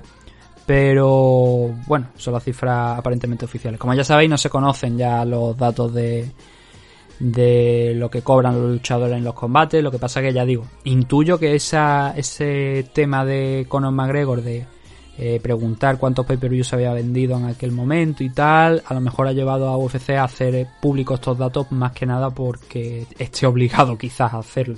No porque quiera, porque ya sabemos que eh, cambió la legislación en Nevada. Esto de alguna manera sigue también la legislación de allí, con lo cual los sueldos no lo hemos estado conociendo. Y por suerte para esta ocasión en este UFC 157 sí. Pero bueno, vamos a hablar del primero de los combates porque nos estábamos yendo ya al final. Y el primero de ellos es Marina Rodríguez frente a Amanda Rivas. Eh, al final pasó lo que yo creía que, que iba a pasar. O sea, hasta, hasta Marina Rodríguez lo dijo. El combate es un- una victoria por TKO para Marina Rodríguez en el segundo salto. Por TKO, por puñetazos, como digo, frente a Amanda Rivas. Pero la charla con John Anik posterior al combate es muy elocuente y es, creo que prácticamente lo que dije yo que pensaba que podía pasar en este enfrentamiento. Porque Marina Rodríguez, sin ninguna duda, es mejor striker que Amanda. Y Amanda es lo que pasa que tiene, lo que pasa que es que es mucho más completa y que tiene una potencia de golpeo interesante, pero también tiene esa parte que es el suelo que es superior a Marina Rodríguez. Y Marina en esa rueda, en esa entrevista posterior al combate, lo dice. Dice, no, tengo la idea clara de que Amanda Rivas es una luchadora muy completa y creo que esto es lo que tenía que hacer para ganar el combate. Y al final fue lo que pasó. Eh, entonces, el primer asalto. Em, me llamó mucho la atención que Amanda estaba persiguiendo más a Rodríguez, que, pero persiguiendo alrededor de la jaula sin intentar cortar siquiera los ángulos ni nada. Y era como, chica, ¿qué estaba haciendo? Pero claro, esto eran los primeros minutos y tampoco pasaba nada. Hay un momento donde Riva inicia contacto, consigue el takedown y claro, aquí es donde cambia la pelea porque dice, bueno, esto es lo que Amanda Riva a priori tiene que hacer para ganar este enfrentamiento. O no para ganarlo, sino para ganarlo de forma cómoda, sin que se le complique mucho la cosa. Y Marina, pues bueno, la recibió bien, digamos. Eh, fue al suelo, le, realizó un triángulo al cuerpo desde abajo para intentar inmovilizarla lo máximo posible. E iban pasando lo- los minutos, Amanda seguía arriba, pero mm, solamente golpeaba muy de vez en cuando porque eh, Marina estaba controlando muy bien las manos, la posición, para que no se le complicara mucho la cosa, inutilizarla. Inutilizar la, la estrategia de, de Amanda arriba y, pues bueno, bien esperar su momento para, para explotar o bien incluso, incluso esperar a que el, el juez, de, el árbitro de- del combate, pues la levantara. Aún así, en los últimos segundos, eh, Marina Rodríguez se animó a intentar un triángulo y lanzar algunos golpes desde abajo, pues no sé si para, entiendo, intentar equilibrar la balanza de lo que estábamos viendo hasta, hasta ese momento. Si nos vamos a las puntuaciones de los jueces, tenemos que, evidentemente, Amanda Rivas ganar este primer asalto, por como digo, no tardó mucho tiempo tampoco en derribar a, Marina Rodríguez y ya digo, inutilizó buena parte de la estrategia Marina, pero también es verdad que Amanda se pasó la mayor parte del primer asalto encima de ella y sin ejercer tampoco Marina Rodríguez una cosa excesiva. Un castigo excesivo sobre Amanda Rivas y Amanda sí que estuvo golpeando, no eran golpes en muchas ocasiones muy fuertes, digamos, de mucho recorrido, que fueran a acabar la pelea en ese momento, pero sí que es verdad que se veía que algo por lo menos estaba haciendo. Entonces el primer asalto fue para, a parar para Amanda Rivas con ese 19, por lo que digo, porque supo llevar a cabo esa estrategia que eh, tenía que hacer para conseguir alzarse con la victoria sin pasar muchas complicaciones. En el segundo, eh, Amanda Rivas no intentó, a ver, tampoco es verdad, eh, o sea, tampoco quiero decir. También es verdad que el segundo asalto no dura mucho. No llega ni al minuto. Entonces a Amanda Rivas no le da tiempo a, intentar nuevamente esa estrategia de derribar a, a, a, a Marina e intentar nuevamente trabajar en el suelo. Y cuando están eh, intercambiando manos, bueno, están en la distancia de striking, Amanda Rivas avanza, conecta la, la izquierda Marina Rodríguez, a la que le sigue una derecha que le cruza completamente la cara a Amanda y la manda de boca a la lona. Ella mete la cabeza abajo, mientras Marina Rodríguez va lanzando golpes y golpes y golpes, Jardín se pone al lado. Hay un gesto en el que Jardín pues levanta la mano, está muy cerca, entonces Marina eso lo interpreta como que se ha acabado el combate y se levanta. Y se va creyendo que Jardín ha parado la pelea en ese momento y Jardín le dice, no, no, o sea, yo, yo no, yo no te da la orden de detenerla. Y eso es verdad, no, da en ningún momento la orden, no se pone en medio de las dos luchadoras, no mueve las manos, no hace ningún gesto que hace que haga pensar que, que ha parado la pelea. Pero sí que es verdad que llega un momento en el que está muy cerca y eso pues eh, evidentemente llevó a confusión a Marina Rodríguez. El caso es que Amanda se levanta, medio zombie, e intenta lo que intentaría yo creo cualquier persona humana, cualquier boxeador, kickboxer, luchador de MMA, de Muay Thai, de lo que sea, que es ir al clinch. Intentar agarrarse y decir, mamacita, que me aguante aquí y que por lo que sea, a lo mejor un minuto, dos minutos y, y que sobreviva a este, a este castigo que me están dando. Y Marina lo que pasa es que se la quitó encima. Le empujó la cabecita hacia atrás, conectó un codo, volvió a conectar un par de manos más que hicieron bailar a Amanda Rivas otra vez. Y ya sí que en ese momento Jardín, que estaba muy muy atento, paró la pelea. Eh, Marina, mejor que nadie, lo, dijo en la, en la entrevista con Johannik. Eh, eso que hemos mencionado antes, ¿no? De, tenía claro que Amanda Rivas es una luchadora más completa que yo, pero que yo tenía una estrategia que era el striking. Y así fue. Y creo que es lo que comenté, me parece, en la previa. Que, que Amanda, pues, más completa, pero que Marina tenía esa, ese striking y que si lo inutilizaba Amanda, pues, pasaba lo del primer round.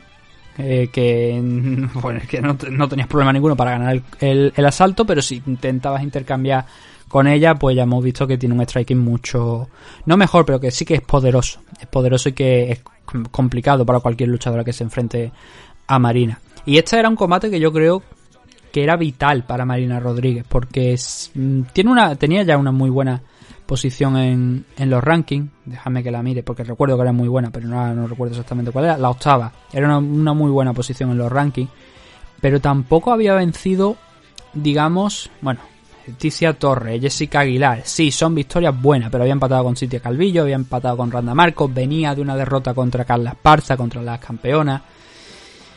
Y claro, yo con eso no me acababa de creer que esta chica, que Marina Rodríguez, fuera la octava, creo que he dicho, ¿no? Me parece. Octava, sí, octava en los rankings. Ahora sí, ahora yo creo que Amanda Rivas, que estaba por detrás de ella en la décima posición, era mejor rival para decir, oye, pues cuidado con, con Marina porque aquí hay. Claro, es lo que digo también, Carla Esparza las puso de alguna manera y, y demostró que incluso cuando el combate fue cerrado, pues que Carla tenía algo que no le venía bien al juego de, Marina Rodríguez y que Amanda también tenía. Entonces, por suerte para Marina Rodríguez, supo encauzarlo, supo mantenerse arriba y encima noquearla en el segundo salto, que era lo que tenía que hacer para ganar. Hay un detalle aquí curioso, más allá de la victoria, por supuesto, de Marina Rodríguez y tal, que es que mm, Amanda Rivas, el día del combate ayer, según dijo su padre, creo que fue en redes sociales, estaba en 143 libras. 143, cuando el día anterior había peleado en 116. Esto, según la Comisión de California, es un nono. Es decir, eh, te dan un sello en la frente que dice tú no puedes pelear en la categoría de peso en 115 libras porque pesas más del 10%, creo que era, de tu peso corporal. Recupera más del 10%. No sé, tengo mis dudas de si era el 10 o el 15, pero andaba entre esas cifras, entre el 10 y el 15% de tu peso corporal. Si tú en California eh, recuperas más del 10-15% de, de tu peso corporal el día del combate, la comisión te da un papelito que no es que te diga que no puedes pelear, es una recomendación. Pero en casos tan excesivos como Amanda Rivas, que como digo, de 116 pasa a 143, puede que a lo mejor la comisión se lo pesara en el siguiente combate a la hora de darle la licencia. Porque diría, oye, pero es que mmm, tú vas a pelear en la Strikeway, eh, pesa 143, aquí hay algo que me falla, hija mía. Ese es el detalle, ¿no? Y, nos hace darnos cuenta también de los enormes cortes de peso que hacen algunas luchadoras para estar en, en el peso la noche de, del combate. Pero más allá de eso, como recupera cerca de 30 libras, manda arriba en 24 horas, creo que da mucho que pensar, desde luego. Como nota final, bueno, Amanda Rivas, esta es la primera derrota que tiene desde 2016, desde que llegó a UFC había ganado todo. Eh, llegó en 2019, pero antes había estado, eh, como digo, peleando fuera de, de, la, de la compañía. Y desde 2019 no había perdido ningún combate. Había tenido cuatro, había sido la primera luchadora en, derrotar a Mackenzie Dare, había exhibido un muy buen nivel tanto aquí como también en el combate que tuvo contra Paige Van en la división Flyway, cosa que tampoco es que sea muy difícil. Y, y ahora esta es su primera derrota dentro de la compañía. No es la primera derrota profesional, esta es su segunda derrota, haciendo un total de 10-2 de récord. Mm, cuando te noquean es lo que hay. Yo creo que Amanda Rivas ahí estuvo bien. Y creo que tenía muchas posibilidades de ganar el combate, pero claro, si te cazan, te cazan. Eso es lo que hay. Y fue una victoria muy importante para Marina Rodríguez, que cerró esa entrevista pidiendo también enfrentarse a un top 5, a una top 5 de, de la división. Repasando así abajo el top 5 de la división, pues tenemos a Runa Mayuna, Joana, Jan Xiaonan, Carla Esparza y Nina Ansarov. Ya ha perdido contra Carla Esparza, así que cualquiera de las otras cuatro, pues a lo mejor suena como un buen plan, o incluso, ¿por qué no? Nuevamente Carla Esparza. ¿Qué más? Eh, acabo de cerrar los rankings, eso no lo tengo que hacer porque todavía nos quedan algunos luchadores que están en los rankings. Ahora, otra vez abierto. Eh, ¿Qué más tenemos por aquí? Mahmoud Muradov frente a Andrew Sánchez, campeón de Ultimate Fighter, como ya hemos comentado antes, que fue el que disputó la final frente a Jalil Roundtree. Eh, ¿Qué es lo que pasa en este enfrentamiento? Bueno, pues es una victoria por TKO para Muradov en el tercer asalto. Por un. Bueno, aquí pone un rodillazo volador y puñetazo. Realmente es un puñetazo. Es una derecha que hace que, que, Sánchez se tambalee. De hecho, bueno, le tiembla las piernas al estilo Kevin Lee contra Edson Barbosa, creo que fue, me parece, que le pegó Edson Barbosa una de sus patadas, creo que fue la clásica patada giratoria aquella con la que también puso a Terry Etin a soñar. Y, y, le temblaron las piernas a Kevin Lee bailando borracho para todos los lados. Pues Andrew Sánchez no bailó para todos lados, pero sí que bailó para uno de para la izquierda. Y a partir de eso sí que fue, eso sí que fue el principio del fin, porque tras esa derecha sí que viene ese rodillazo va- eh, y varios puñetazos más que Andrew Sánchez bloquea también. Bloquea mucho, de- mucho del daño, pero claro, el árbitro de- del combate pues ve que mm, no, es que estaba tocado, que estaba tocado. Pero hasta ese momento, bueno, vamos a ver cómo, cómo iba la película. Por eso es que ya digo, me llama mucho la atención que pongan aquí flying knee y, y puñetazos cuando realmente no, creo que no es eso, pero bueno. El combate es bastante difícil de puntuar y por eso me alegro también que se llegara a una finalización porque yo creo que se podría haber ido para cualquier lado. El segundo asalto quizá a lo mejor está un pelín más claro. Yo pienso ahí que, que Muradov ese lo, estaba ganando. Y si veo las puntuaciones de los jueces, eh, Paul Sutherland iba 1-1 en, en los asaltos. De hecho, el segundo se lo da Andrew Sánchez. Y creo que Muradov lo gana sobre todo por los últimos 10 segundos, más que nada. Los otros dos jueces sí, los otros dos jueces le habían dado los dos primeros asaltos a, a Muradov. Que creo que es una lectura, para mí, lectura correcta, pero que ya digo que mm, podría haber llegado a entender si se hubiera dado otra cosa, la verdad. Eh, ¿Qué es lo que pasa en este combate? Uf, es denso, es muy denso porque tampoco, como digo, hay acciones muy claras. Hay una bastante, hay bastante igualdad. Lo que pasa que sí que no es luego la igualdad esa en el tema de- del número de golpes. Pero esos golpes tampoco eran nada especiales, es lo que quiero decir. Por eso, cuando digo igualdad, me refiero más sobre todo al tema de que no había golpes, entre comillas, especialmente significativos. Es decir, que cambiaran el, el, ritmo del combate o que un luchador, mediante esos golpes, estuviera cerca de finalizar la pelea. Pero si nos ceñimos realmente a lo que se había visto dentro de, o sea, de quién estaba golpeando más, quién estaba funcionando más, quién estaba más activo, ahí Muradov sí que se lleva la palma en los tres asaltos, especialmente en el último en el que en el que noquea su rival. Ambos tienen sus oportunidades o atacan para intentar llevar a- al suelo al otro. No lo consigue ninguno de los, de los dos. Y Muradov, ya digo que tiene, en líneas generales, dio la sensación en el primer asalto de haber hecho algunos esfuerzos más para intentar ganar el, el round. Por eso creo yo que, eh, además, sumándole algún intento adicional de llevar la pelea al suelo, creo que da esa sensación de buscarlo más en el primer asalto. Por eso creo que es un asalto muy cerrado.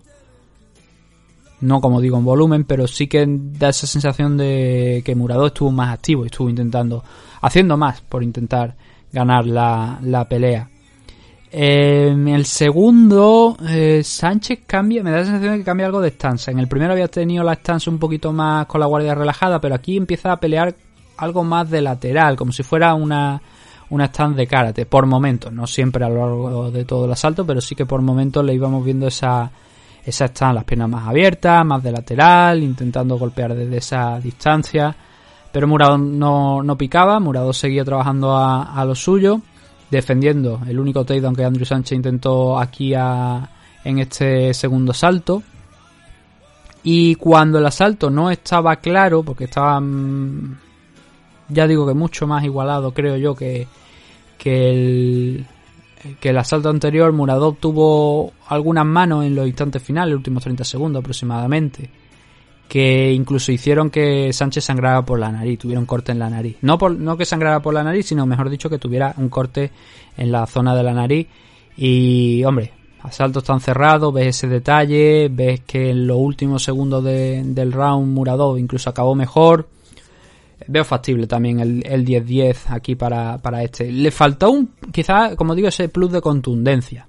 Pero luego por puntos, por golpe, al estilo Frankie Edgar a lo mejor, iba ganando. Entonces, se le veía también más entero en el tema de, de cómo se veía cada uno de los dos luchadores. Yo vi a Muradov bastante más entero a lo largo de todo el combate. Andrew Sánchez, pues, buscando respuestas para lo que proponía intentando llevar a su rival al suelo, no consiguiéndolo y no fallando en exceso, pero sí que no siendo suficiente como para ganar los asaltos. Eh, entonces en el tercero no pasa mucho, creo tampoco. A ver, déjame mirar el tiempo. He hecho tres minutos, ¿no? Aproximadamente. Sí, son tres minutos el tercer asalto. Es cuando Muradov pues le conecta esa derecha que nuevamente hasta ese momento pues estaba ganando el asalto con muy poquito, manos muy contadas, escondiéndose detrás del jab, trabajando, dándole una constancia que no, no acababa de encontrar a Andrew Sánchez y hasta que le, engancha esa, esa derecha que provoca esa pierna eh, bailarina como si fuera el baile de la gallina de, de Andrew Sánchez y luego pues eso que, que hemos mencionado, ese rodillazo volador, ese esos golpes eh, continuados sobre la guardia de, Sánchez para forzar la, detención del combate y poco más, poco más que comentar. Es una buena victoria para Muradov. Eh, Creo que había mucha gente que decía, no, Muradov, pues no favorito, no va a ganar este combate, porque Andrew Sánchez, bla, bla, bla, bla, bla, bla, bla, bla, bla. Pero Muradov ya lo había yo advertido que los dos primeros combates que había tenido en UFC habían sido bastante buenos. Y que era un hombre que tenía talento para estar aquí y que era extraño que no hubiese llegado antes. Y ya había dicho también en la previa que quizá era por las empresas en las que había estado. Porque si estás en Cage Warrior, con el récord que tenía, que hasta el momento de llegar a UFC era un 22-6, quizá tienes más posibilidades que si estás en Octagon, que es una em, compañía que ya eh, que bueno que hace eventos en, la República Checa, en Eslovaquia, en toda esa zona de, de ahí de, de Centro Europa. Y pegó el salto aquí a UFC con un S22-6 de récord, debutó contra Alessio Di Chirico, le ganó en 2019, luego meses más tarde peleó contra Trevor Smith, también lo noqueó. Y ahora, pues bueno, todo 2020 fuera de circulación por problemas suyos, por problemas de sus rivales. Y ahora este enfrentamiento contra Andrew Sánchez ha demostrado que, oye, que eso sí, no creo que vaya a ser nunca campeón, pero que sí que está justificado la, la posición en la que está, el sitio donde está y que mm, puede darle un sustillo a más de uno. No es un superclase, por así decirlo. Y entiéndase por superclase que estamos hablando pues de un tipo que sea espectacular, que tenga un gran porcentaje de victorias por KO. No, ese no es el tipo de luchador que hemos visto de momento aquí en, en UFC por parte de, de Muradov, pero sí, como digo, sí que lo hemos visto como un tipo bastante sólido. Eso por su parte, Andrew Sánchez pues ahora pierde, se ve con esta derrota después de haber ganado a Wellington Turman en 2020 y a volver a la, a la casilla de salida una vez más. Eh, como final, que creo que no lo he comentado antes, Muradov eh, dice que no tiene preferencia ninguna por el momento sobre su próximo rival, pero John Anik eh, le comentó que muy probablemente pues sería dentro ya del top 15. Y dado que viene con esas victorias que hemos comentado, que ha ganado todos sus combates aquí en UFC, que no han sido muchos, han sido tres simplemente, pero que ha, ido ganándolos todos, es probable también pues que al final acabe disputando, teniendo esa oportunidad ya de, de, disputar un combate contra alguien del top 15. Sin ir más lejos, pues mira, tenemos al propio Brad Tavares que hemos comentado hace unos minutos, que está en la posición decimocuarta, que podría ser un buen rival para, para Muradov en 185 libras dentro del top 15. Así que tendremos que estar atentos, porque yo creo que es un rival que podría caer, podría caer para, para Muradov, lo que yo no sé ya ahí si Brad Tavares estaría interesado en, en ello o querría, evidentemente, yo creo por su parte querrá alguien de más nivel, pero bueno, vamos a ir viéndolo. Nos quedan tres combates de esta main card y el primero de ellos es la decisión unánime en favor de Joan Calderwood frente a Jessica Ay por un doble 29, no, un 30 un doble 30-27 y un 29-28. 29-28 yo creo que es bastante debatible, yo creo que Joan Calderwood hace lo suficiente los tres asaltos para acabar ganando con ese 30-27, pero bueno, ya sabemos que los jueces al final pues ven otras cosas que nosotros no y pueden decidir que, que, es otra puntuación. Hay varias líneas generales en este combate que por los que se explica la victoria de Joan Calderwood. Una de ellas es el trabajo en el clinch, que es bueno por parte de Joan, conecta muchos golpes, pero luego también en la distancia lo hace muy bien para frenar a Jessica Ay, aprovechando el, alcance y se mantiene muy muy activa a lo largo de los tres asaltos. Y Jessica, por su parte, intentó llevar en buena parte del combate, de la duración, una estrategia de intentar derribarla, de intentar ponerla contra la jaula y ver si ahí podía llegar a tocar el suelo. Curiosamente no fue la primera en intentarlo, porque la primera en intentarlo fue Joan Calderwood, en el primer asalto. Eh, abrieron de una manera, digamos, bestial, porque la verdad que el ritmo en, los, en el primer minuto fue muy bueno. No, en cuanto sonó la campana se pusieron ya a intercambiar, no al nivel de Takayama contra Don Fry, no en, en Pride, pero sí que estuvieron intercambiando que, oye chicas, relajaos que acaba de empezar esto el combate y a ver si, os vaya a cansar y no vamos a llegar al tercer asalto.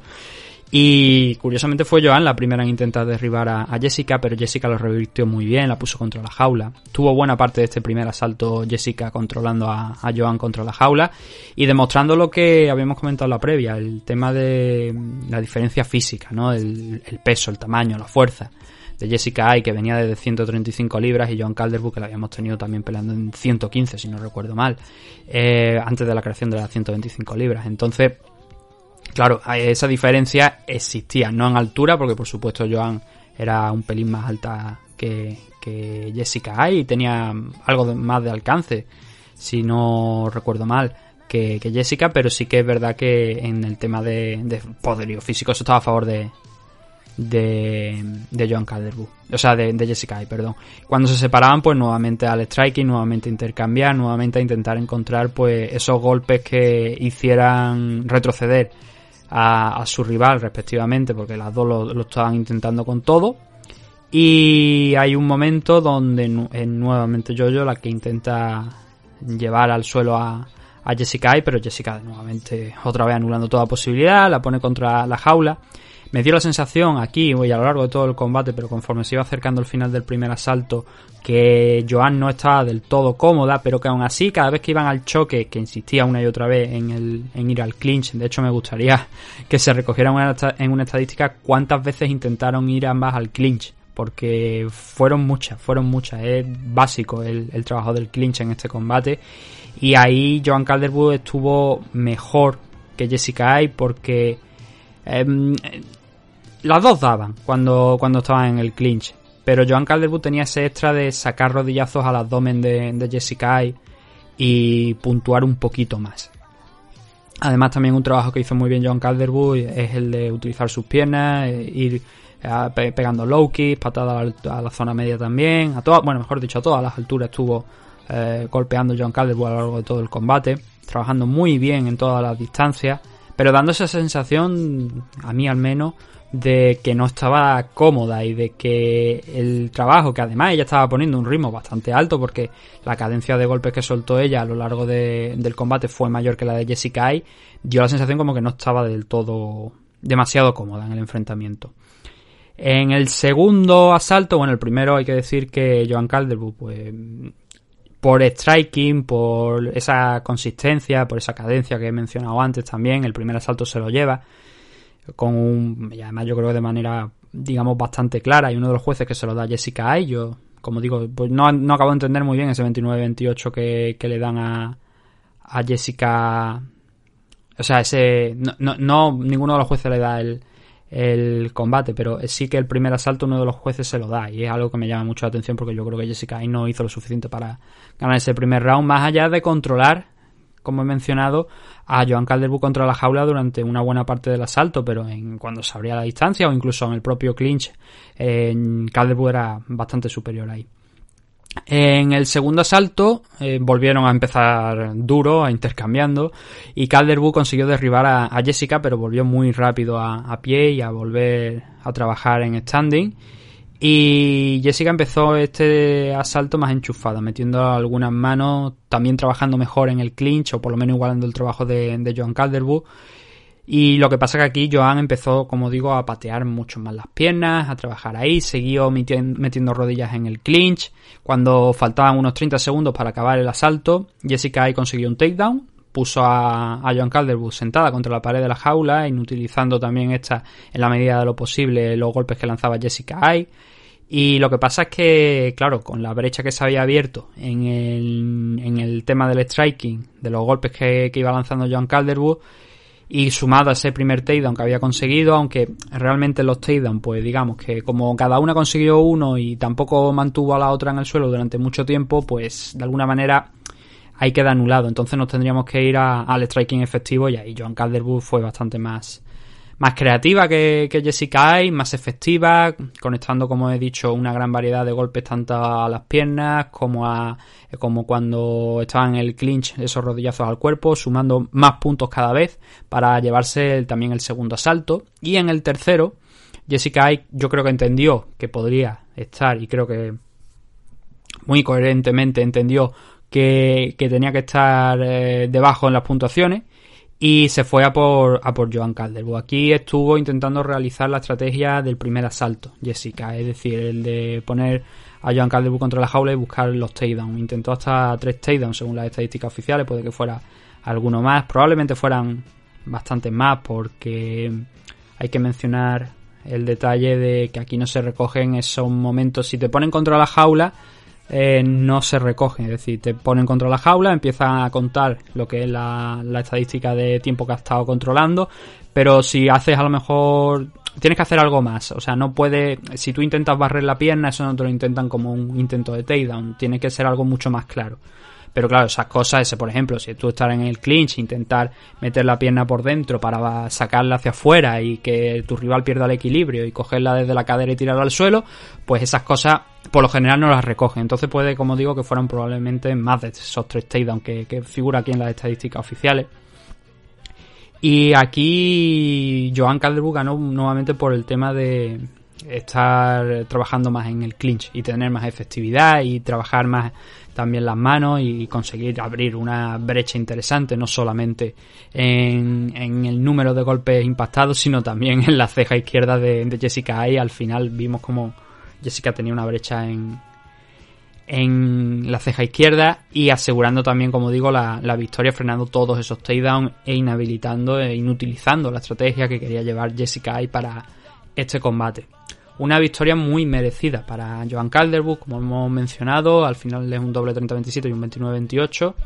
Y bien, eh, era una victoria que necesitaba, creo yo, más que nada porque venía de perder contra Jennifer Maya, que eh, se enfrentó después a Valentina Sechenko. Ella iba a tener su oportunidad contra Valentina. Estamos hablando de, de Joan Calderwood. Iba a tener su oportunidad contra Valentina el año pasado, a mitad de verano, pero se lesionó Valentina, con lo cual hubo que, hubo que retrasar ese posible enfrentamiento y le dijeron a, a Yoyo o te quedas sentada esperando o disputas un combate. ¿Qué opción quieres?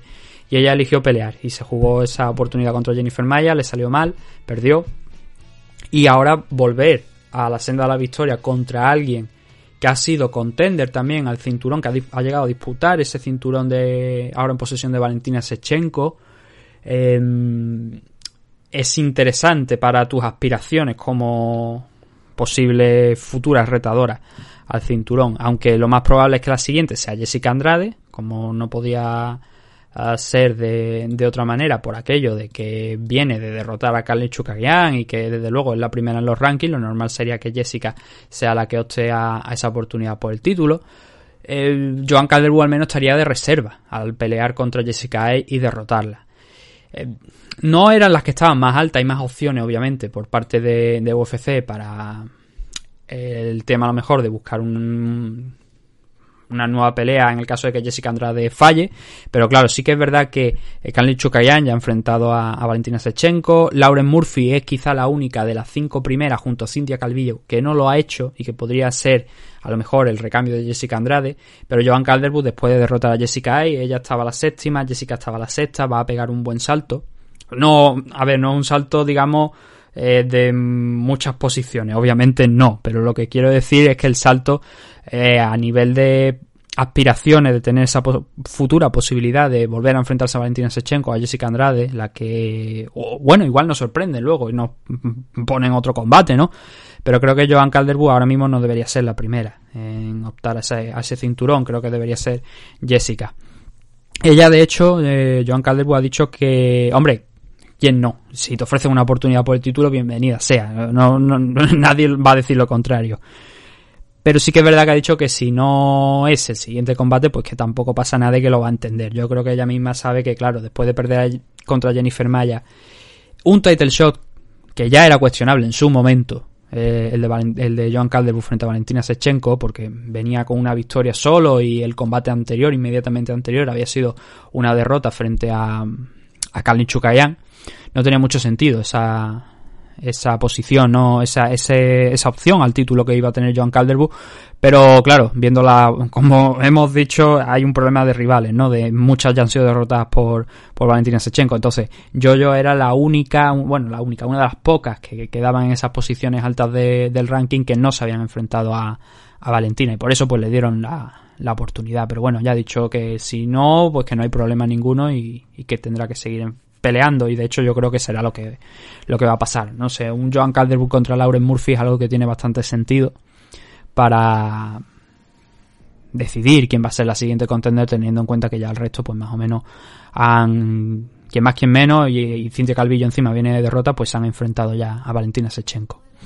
Y Jessica Ai, pues precisamente es una de esas luchadoras que habían perdido, la, que perdió con Cintia Calvillo cuando Cintia debutó en 125 libras y ahora ha perdido contra Joan Calderwood. El 2020 y el 2021 de, de Jessica Ai no está siendo muy bueno después de iniciar con una gran racha de tres victorias consecutivas su camino a la división Flyway. Luego perdió contra Valentina Sechenko, inmediatamente posterior eh, ganó a, Vivian Araujo, que la tuvimos peleando el otro día, además también contra Rosan Modaferi. Muy bien, además. Eh, tenéis el programa del análisis del UFC Fire Island 8 para que lo escuchéis, el de Michael Kiesa contra Neil Mañí. Y, y, bueno, y ahora está con esa racha de dos derrotas consecutivas y sus. Eh, eh, acciones descienden de precio bastante en lo que es la, posible, la posibilidad de tener una nueva oportunidad por el título de Valentina.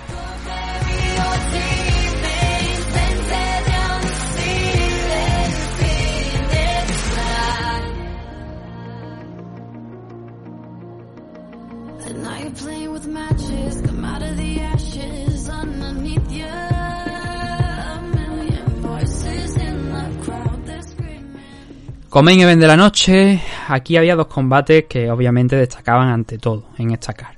Uno era el de Michael Chandler contra Dan Hooker, porque era el debut de Michael Chandler. Otro era el main event de Dustin Poirier contra Conor McGregor 2, la revancha. El primero de ellos era Michael Chandler contra Dan Hooker. Combate a tres asaltos y que Michael Chandler solventó por la vía rápida en el primero con un hook con la izquierda y luego finalizando con más golpes en el suelo a, a Dan Hooker. Y esta es la bienvenida de Michael Chandler. Un debut muy bueno, pero claro, quien más, quien menos, yo creo que también sabía que Michael Chandler tiene un nivel altísimo. La cuestión era si iba a poder ganar a Dan Hooker. Y lo ha hecho. Sin duda, Michael Chandler yo creo que pertenece a eso, al top 5, top 6 o top 7 como muy bajo de, de UFC por la experiencia de Bellator, por todo lo que ha venido demostrando, los títulos que ha ganado en Bellator. Creo que fue dos o tres veces campeón, no sé si fueron, ahora no recuerdo, siempre se me olvida, lo dije en la previa, pero no sé si son dos o tres veces, me parece, la que fue campeón de la división Lightweight y enfrentándose siempre a lo mejor que tenía eh, la categoría de Bellator. Con lo cual llegaba aquí, pues, mm, siendo un luchador importante. No era el mejor combate para Michael Chandler, como sigo pensando en la previa, lo comenté en la previa y lo sigo pensando ahora ya después de haber acabado el, enfrentamiento porque Dan Hooker, un tío alto, un con los brazos muy largos y Chandler pues ya lo viste, es chiquitillo, no es precisamente un luchador que pueda que no igualaba en altura a Dan Hooker.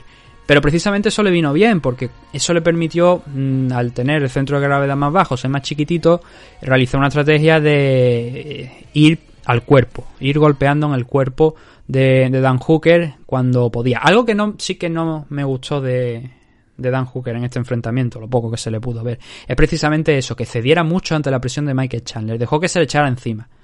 Intenta mantener a este hombre alejado, porque sabes que, claro, si tú tienes una distancia en alcance que es más que evidente, intenta explotarla. Si, si tú cedes todo ese terreno y pega, y claro, John, a ver, yo soy, yo como siempre digo, soy un maldito paleto sureño de acento raro al, que los al que ciertos promotores de, de, MMA en España no quieren sentar en una mesa de comentaristas porque dicen que tiene el acento raro. Las cosas como son. Entonces yo, como soy un paleto, las opiniones que tengo aquí son mías y pueden no ser las más correctas del mundo.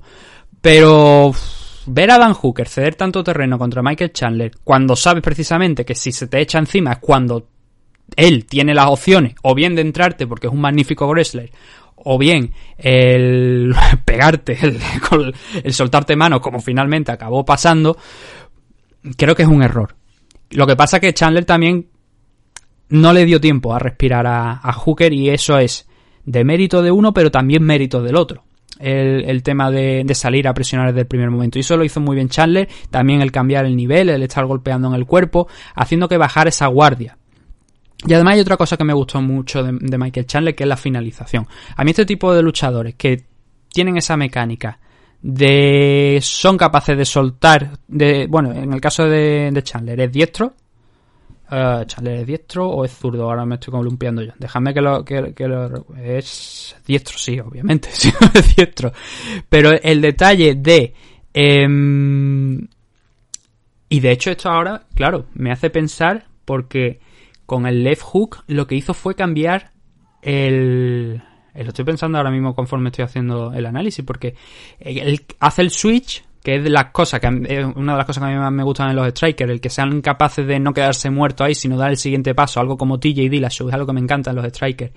Y Chandler lo hizo en este combate para noquear a, a Hooker, pero estoy pensando yo que eh, él da el pasito adelante quedándose con la guardia de diestro, lo que me hace lo que me hace recordar que entonces tenía que estar el primer golpe que soltó, que fue con la derecha, fue un golpe desde la guardia zurda, o sea, desde cambiando de, de zurdo, que es precisamente algo que también hace Dan Hooker mucho, el cambiar de zurdo a diestro, y aquí en este combate también lo hizo, y fue un ajuste que hizo Michael Chandler y que, mm, ya digo, pensándolo ahora en directo, el- en el momento de, noque, de noquear, no de noquearle, porque noquearle sí que lo noquea con la guardia de diestro porque cambia, hace el switch, pega, con- suelta a la derecha, entonces avanza, da, ese pasito con la izquierda para tener mm, pues, eh, la mano izquierda más hacia adelante, el cuerpo más hacia adelante para poder soltar ese hook con la izquierda que le lanza y es con lo que lo noquea, es con lo que apaga las luces, claro.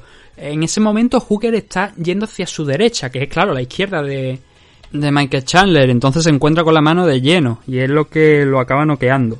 Que hace teóricamente bien porque va acercando, va, va girando hacia su mano eh, más débil a priori que es la izquierda, pero claro, lo coge justo en el momento idóneo para, para noquearlo. Y mm, no me había dado cuenta ahora mismo, pero, o sea, en, en- cuando conforme lo estaba viendo, pero ahora sí que lo, lo he pensado y que en el momento de atacarle tuvo que hacerlo con la guardia de zurdo para luego cambiar a, diestro y noquearle con, con la mano delantera.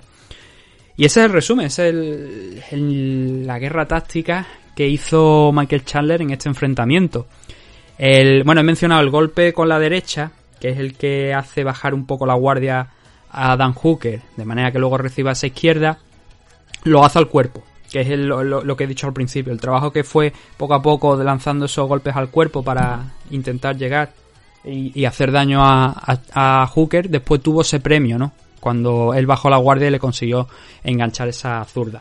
Luego Michael Chandler se subió a, la valla, hizo una pirueta hacia atrás, se podía haber matado tranquilamente porque esa- a mí esa cosa, cada vez que veo a alguien hacer esa cosa digo yo, "Uf, como un día te vaya a part- como un día te parta el cuello, va a decir, coño, no tenía que haberlo hecho. Eh, pero bueno, eh, Michael Chandler espectacular en su debut. Y un debut muy técnico y muy táctico, como, como estoy comentando. Porque mm, hizo esos ajustes también respondiendo a la guardia de Dan Hooker y utilizando las armas que tenía a su alcance. No llegó a necesitar ni siquiera el wrestling, que me habría gustado verlo, pero creo que conforme vengan otros rivales ya tendremos oportunidad de verlo. Y, pero bueno, eh, este era el Michael Chandler que conocíamos de Bellator, el tipo que tiene una gran pegada y que por desgracia para Dan Hooker, pues acabó mostrando en el día de, ayer. Primera victoria, por tanto, de UFC, eh, o sea, de, de Michael Chandler aquí en UFC. Dan Hooker, pues ha enganchado dos derrotas consecutivas después de la de ayer. Dustin Poirier y Chandler. Lo que pasa es que, claro, también está enfrentándose a auténticos cocos de la categoría de peso. El que no se creyera, el que no pensara que Michael Chandler iba a ser una amenaza, pues estaba equivocado. Pero eh, había que analizar el... Claro, el momento de poner el pie dentro de la jaula, a lo mejor los game plans salen por la ventana. Yo probablemente no creo que Dan Hooker tuviera en mente ni mucho menos la derrota, sino cómo pasó esa derrota, cómo ocurrió esa derrota.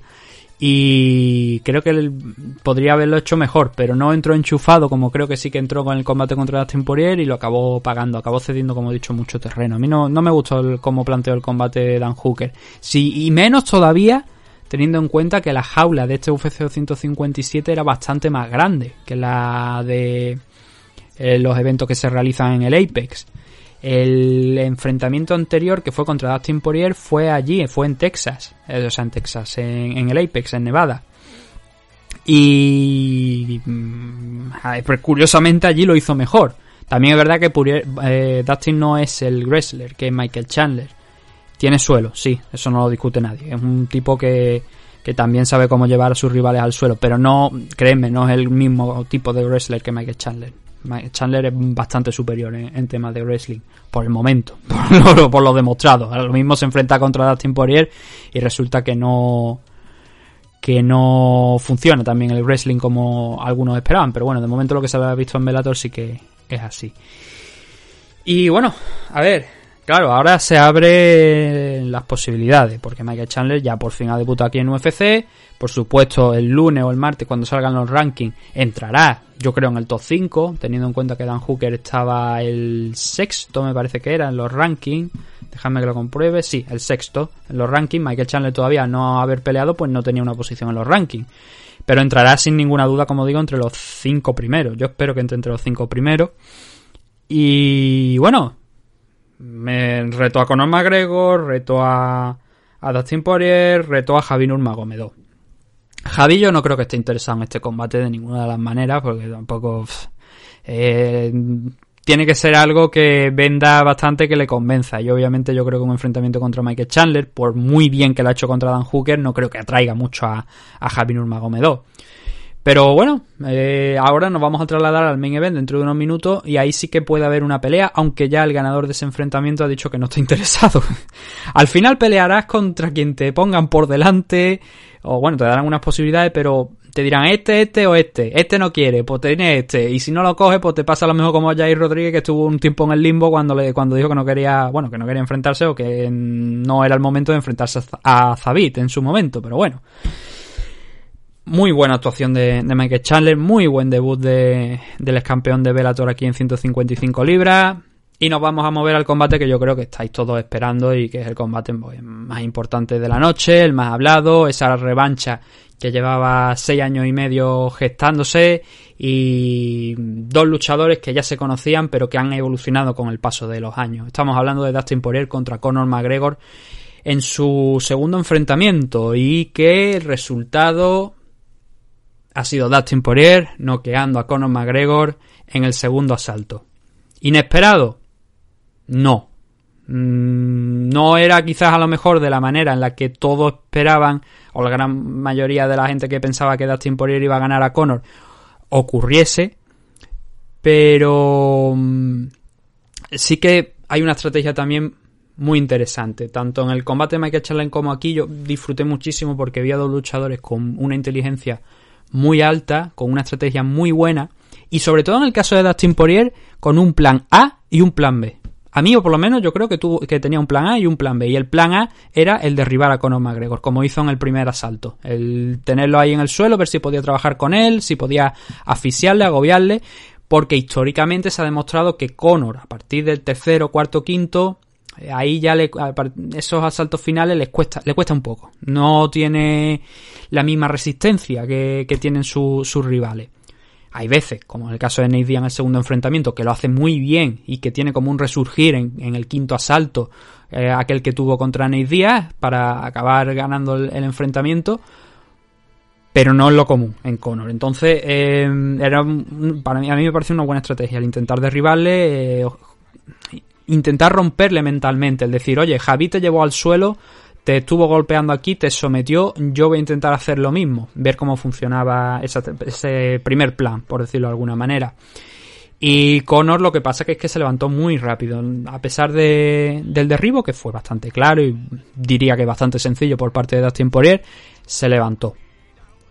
Y Conor McGregor pasó a la ofensiva. Ya, había abierto el, combate estando a la ofensiva, pero eh, viendo que lo había llevado al suelo, dijo, no, vamos a ver, yo voy a tomar aquí el control del combate. Y Poirier pasó un poquito a estar más a la contra, a la expectativa. Y Conor se abalanzó, Conor lo puso contra la jaula, estuvieron trabajando, estuvieron intercambiando posiciones, pero Conor estuvo trabajando con eso que también vimos en el combate de Cerrone, esos golpes con el hombro. De hecho yo creo, y me dio la sensación que pudo llegar a romperle la nariz a Dustin Poirier o a... No sé, me dio... sobre todo porque hay un golpe que es aquí en el primer asalto, que se aprecia claramente luego en la repetición como le impacta la nariz y luego la nariz de Dustin Poirier me dio la sensación como que está un poco torcida. en, la, en la entrevista posterior con John Annie me dio la sensación que estaba un poco torcida y él no paraba también de tocársela, como que algo de daño sí que le había hecho. Igual, yo no me he fijado lo suficiente en la cara de Dustin Poirier antes del combate como para saber si ya esa desviación, pues a lo mejor la podía tener. Yo, por ejemplo, tengo una desviación un poquito de, del tabique, pues debido a, alergias y cosas así. Y no es nada mayúsculo, quiero decir, pero sí que eh, se ve un poquito, se nota un poco. Entonces yo no sé si Dustin Poirier es que ya a lo mejor de tantos años peleando, pues también tenía esa desviación así un poco, o es que fue producto de esos golpes con el hombro. Pero ya vimos a Conor utilizando la misma estrategia que, que en el combate contra Cerrone. También un muy buen codazo de, de Conor. El primer asalto de Conor es muy bueno. El primer asalto de Conor es para, para él completamente. Un 10-9 a favor de, del irlandés. Porque estuvo muy, muy bien también con el striking. Y algo que lleva, de hecho, a la derrota de Conor, es una de las causas de la derrota de Conor. A mí, a ver, eh, cuando lo veíamos en 145 libras, lo veíamos mucho más ligero, obviamente. Pesaba menos, recuperaba, sí, recuperaba peso, pero desde luego a lo mejor no estaba en el mismo peso que en la noche del combate de este UFC 257, porque este combate en 155 y el otro eran 100, los otros eran 145, con lo cual, pues digamos que la recuperación a lo mejor puede ser un poquito superior o por lo menos tienes que hacer diferentes tipos también de, entrenamiento, de, o sea, de forma de hacer corte de peso y tal, y a lo mejor pues buscas otras cosas. También eh, hay que decir que este combate, a priori para Conor, iba a ser el combate de entrenamiento, entre comillas, para un posible enfrentamiento contra Manny Pacquiao, que es... Yo después de esto no sé si si se seguirá haciendo, si quedará tocado, si Conor se lo pensará mejor e intentará mantenerse en MMA o qué. Pero la idea era esa, Mm, coger este combate contra Poirier y luego coger el enfrentamiento en boxeo contra Manny Pacquiao. Veremos, como digo, si eso al final acaba sucediendo. Pero Conor McGregor aquí no estuvo tan, digamos, liviano. Y, en, y es verdad que aquí en 155 libras no se le ha visto tampoco, tampoco, no ha tenido muchos combates, me parece que han sido, creo que, no sé si han sido cuatro combates, me parece, de Conor McGregor aquí en 155 libras, o puede que incluso esté añadiendo uno más de lo que, a ver, fueron Eddie Álvarez, Javi, Donald y Dustin Poirier. Sí, son cuatro enfrentamientos con, contando el de Dustin. Pues no ha estado tan liviano como lo veíamos en 155 libras. Ese entrar y salir tan rápido, que sí, que se le ha visto igual de ágil que de costumbre, pero contra Poirier estuvo un pelín más pesado, digamos, no tan ligero. Y pone, repito, sensaciones mías, paleto sureño pone demasiado peso en la, en la pierna derecha a la hora de golpear. Él inclina, se inclina hacia la derecha. Él siempre a la hora de soltar los golpes, la mayoría de los golpes, lo vaya a ver como que se inclina hacia la derecha. Bien sea para meter la, la derecha desde abajo o para intentar pasar por encima del hombro de, de su rival con, con, la izquierda, darle un arco y, y pasar por encima de, de, la guardia de su rival y siempre pone peso en la derecha. ¿Qué es lo que pasa? Que al poner tanto peso en esa pierna, aquí es donde entra el plan B de Dustin Poirier. Dice, coño, veo que este hombre está apoyándose, que, es su estilo de combate, que pone mucho peso en esa pierna derecha, se gira hacia la derecha, se inclina, voy a patear la pierna. Y estuvo pateando en la zona de la... justo más o menos donde la rodilla, aproximadamente en esa zona de ahí, que es algo que, por ejemplo, nos recuerda a la estrategia de Chito Vera contra Sonomali. Cómo desactivó a Sonomali con esas patadas. Y Dustin Poirier empezó a golpear ahí, empezó a soltar esas patadas, bla, bla, seguía sumando, seguía complicando ahí, a pesar de que Conor le estaba dando una paliza en striking, las cosas como son. O sea, no, no una paliza en striking, sino los grandes golpes de este primer asalto, yo creo que sin ninguna duda son de Conor. Hay un par de veces donde Dustin Poirier hasta se ríe, ¿no? Porque dice, me, la, me las está dando todas juntas. No con una gran diferencia, como digo, pero sí esas manos contundentes de, de Conor que se celebraban desde la grada y que mmm, a Puriel le hacían pensar, yo creo, oye, cuidado, a ver si esto va, va a acabar de mala manera.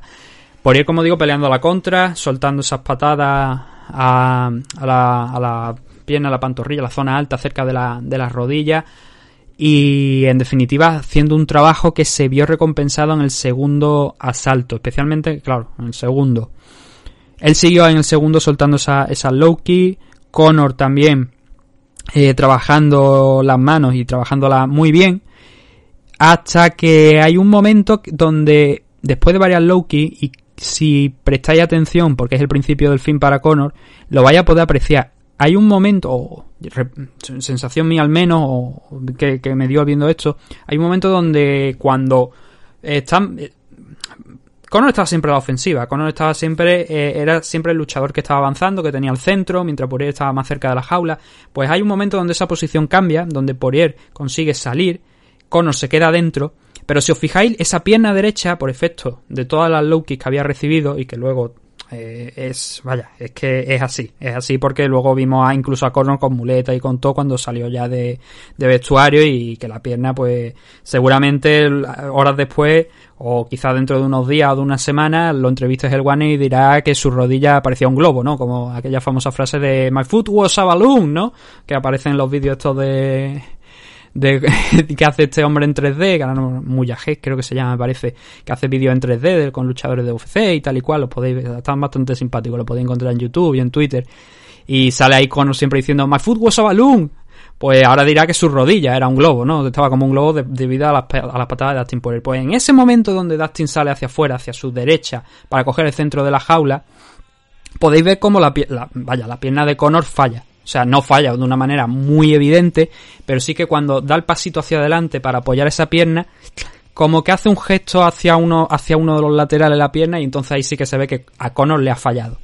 Connor después reconoció que no hizo los ajustes necesarios, pero claro, también te digo, cómo hace los ajustes necesarios cuando te están martillando en la pierna. Lo único que puede hacer en ese momento es intent- intentar hacer el check a la, a la Loki, eh, levantar la pierna, que no te coja ahí, cambiar de guardia, pero todos sabemos que Conor McGregor es un zurdo, entonces si le cambian, si le obliga a cambiar de guardia, a lo mejor ya ese ajuste hace que no sea tan efectivo, hace que ya no sea el Conor McGregor que todos conocemos, ¿no? Y, y entonces ya Dustin cambió hacia adentro y fue ahí ya cuando empezó a cogerle en los golpes, empezó a engancharle mano y al final lo acabó noqueando, lo acabó mandando a la lona. Encajó mucho Conor McGregor antes de caer, las cosas como son, pero fue una estrategia de Dustin Poirier muy buena, muy muy buena y un ya digo, salió con ese plan A de intentar derribarle, vio que no le estaba que no que no lo iba a conseguir o que lo- bueno, lo consiguió en un primer momento, pero que no le iba a ser efectivo, cambió a lo que yo creo que era el plan B, que era castigar esa pierna delantera. Sea por lo que he comentado yo aquí, porque mm, Conor pone el peso ahí porque siempre se inclina hacia la derecha y claro, si se inclina hacia la derecha, la izquierda la tiene un poquito levantada, casi de puntilla, eso quiere decir que te está poniendo el, peso en la derecha. Entonces, si tú pateas ahí y le quitas, le desactivas esa pierna, pues tiene mucho más fácil. El primero es derribarle y segundo la movilidad, frenarlo, fijarlo y que puedas también noquearlo a base de golpe, dado que también Dustin Poirier es un gran, gran striker. Y mm, se acabó. O sea, derrota de Conor McGregor en este enfrentamiento contra Dustin Poirier. Y no hay mucho más que añadir. Yo creo que la estrategia de, Dustin fue muy buena y que se impuso a Conor. Me hubiera gustado ver esos ajustes que, que dice Conor que tenía que haber hecho. Porque la verdad es que no sé exactamente qué ajustes podría haber hecho. Ya que tenía la pierna ya bastante caliente. Fueron un total de 18 low kicks por parte de, de Dustin Poirier hemos visto a lo largo de este evento más patadas. Por ejemplo, yo, yo creo que estuvo cerca de las 40 o algo más incluso sobre Jessica Ai, esas low key. Pero claro, existen las la low key y existen las low key, ¿no? Que diría el abogado de los Simpsons, la verdad y la verdad y la verdad, ¿no?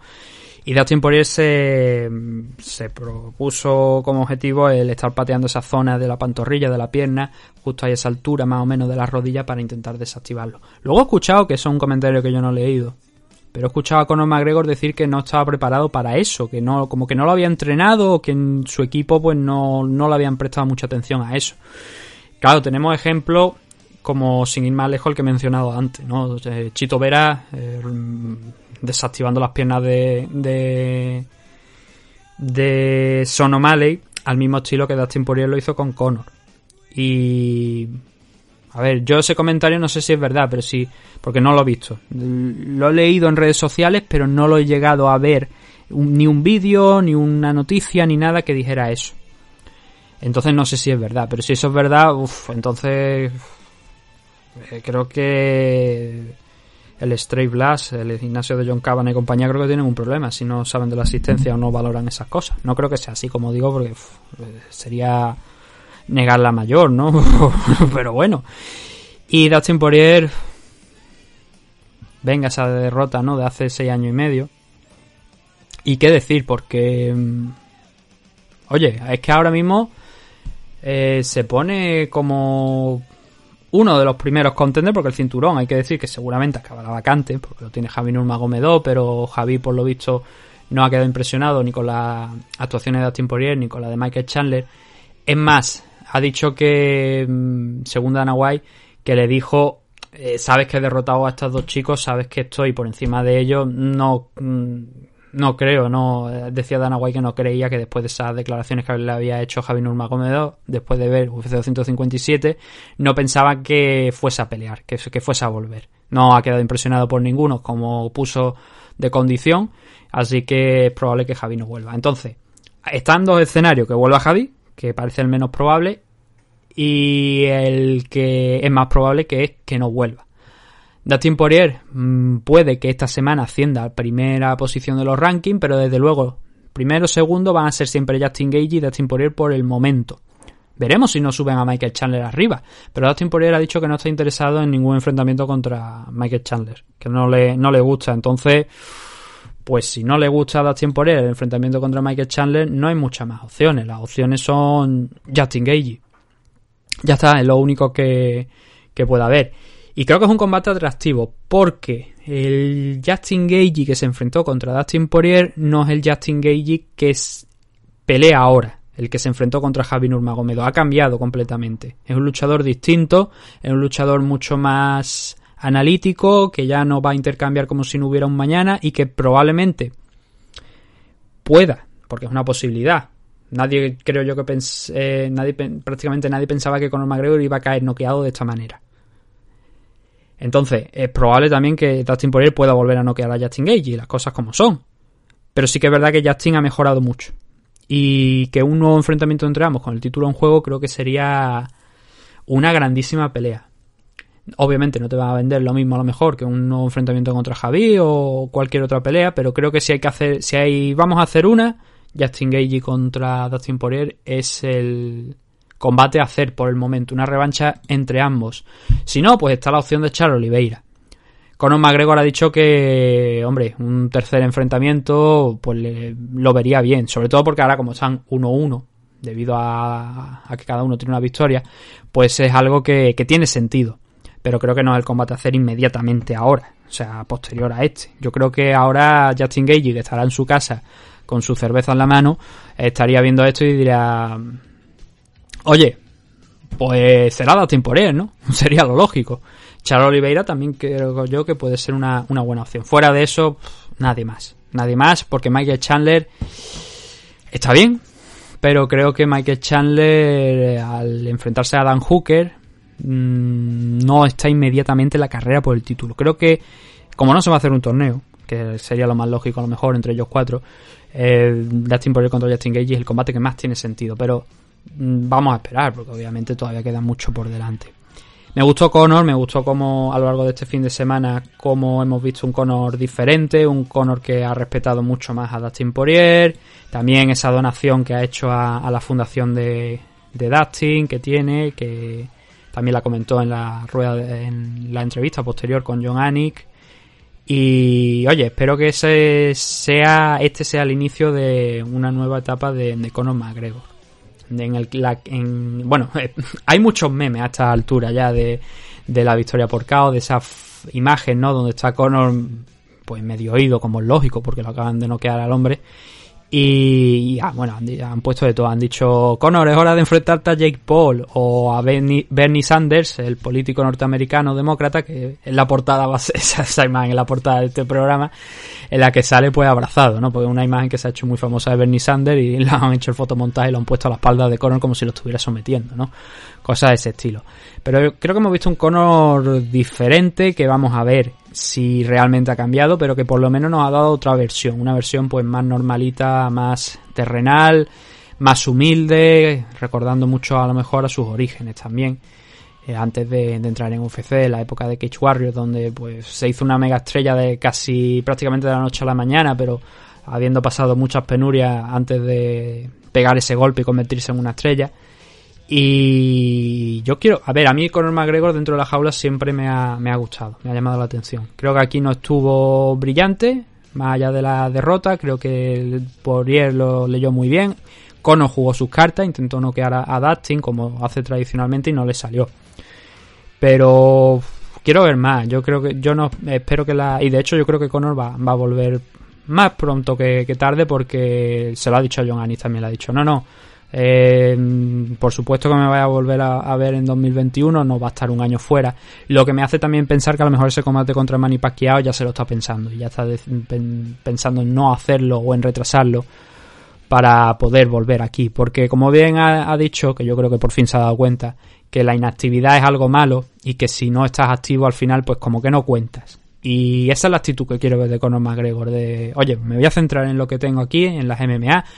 Podría no hacerlo porque estoy ya forrado. De hecho, como hemos dicho en la segunda parte de este programa, se rumorea que va a cobrar más de 25 millones de dólares por esta pelea, entre temas de pay-per-view y el sueldo.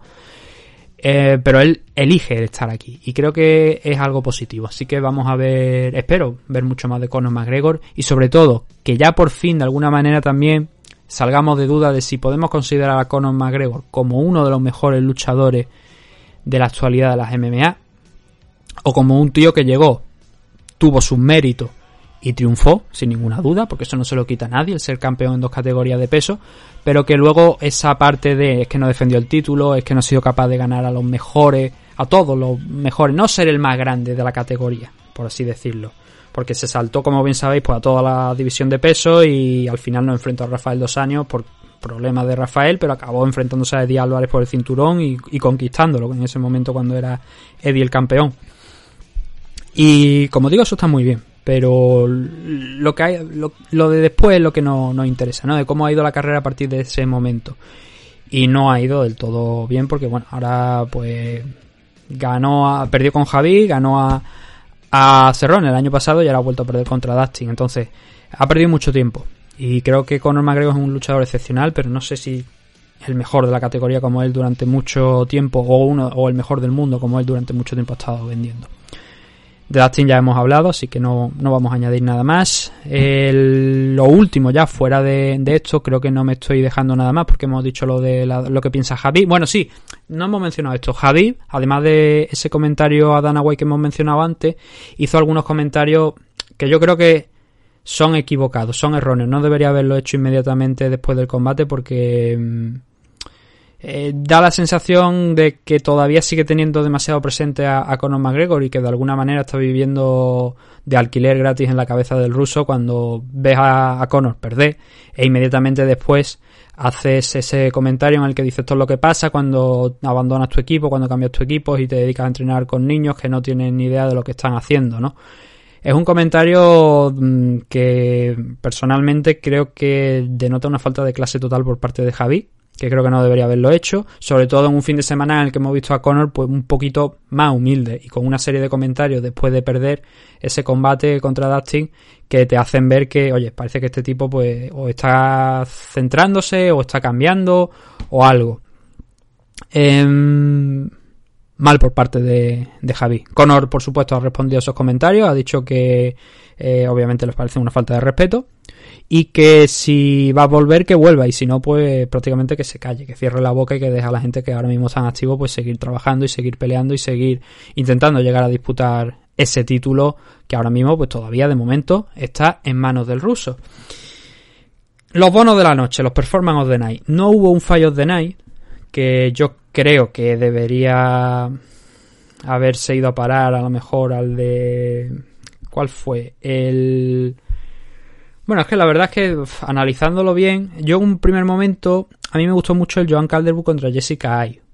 Hubo acción durante los tres asaltos, pero sí que es verdad que a lo mejor como para un Fire of the Night, teniendo en cuenta que hubo grandes actuaciones, pues puede que no fuera lo, lo idóneo. Al final fueron cuatro Performance of the Night, se fueron a parar para Dustin, Dustin Poirier, por noquear a Conor McGregor, como creo que no podía ser de otra manera, Michael Chandler también muy merecido por noquear a Adam Hooker, a Muradov le dieron otros 50 mil dólares por noquear a Andrew Sánchez. Y luego los últimos 50.000 dólares se fueron a parar a Marina Rodríguez por esa victoria por KO sobre Amanda Riva. Hay tres bastante merecidos, que son los de Chandler, Poirier y, y Rodríguez, y lo de Muradov, pues también está bien. Igual a lo mejor le podrían haber dado esos 50.000 dólares a Juliana Peña por la sumisión sobre Sarah McMahon, por cambiar un poco, ¿no? Porque todos los que han sido premiados en este evento con 50.000 dólares han sido todos por victorias por, por noqueo, por KO. Pero bueno, al final tampoco pasa nada. Y con esto ponemos punto y final a lo que es el análisis de UFC 257.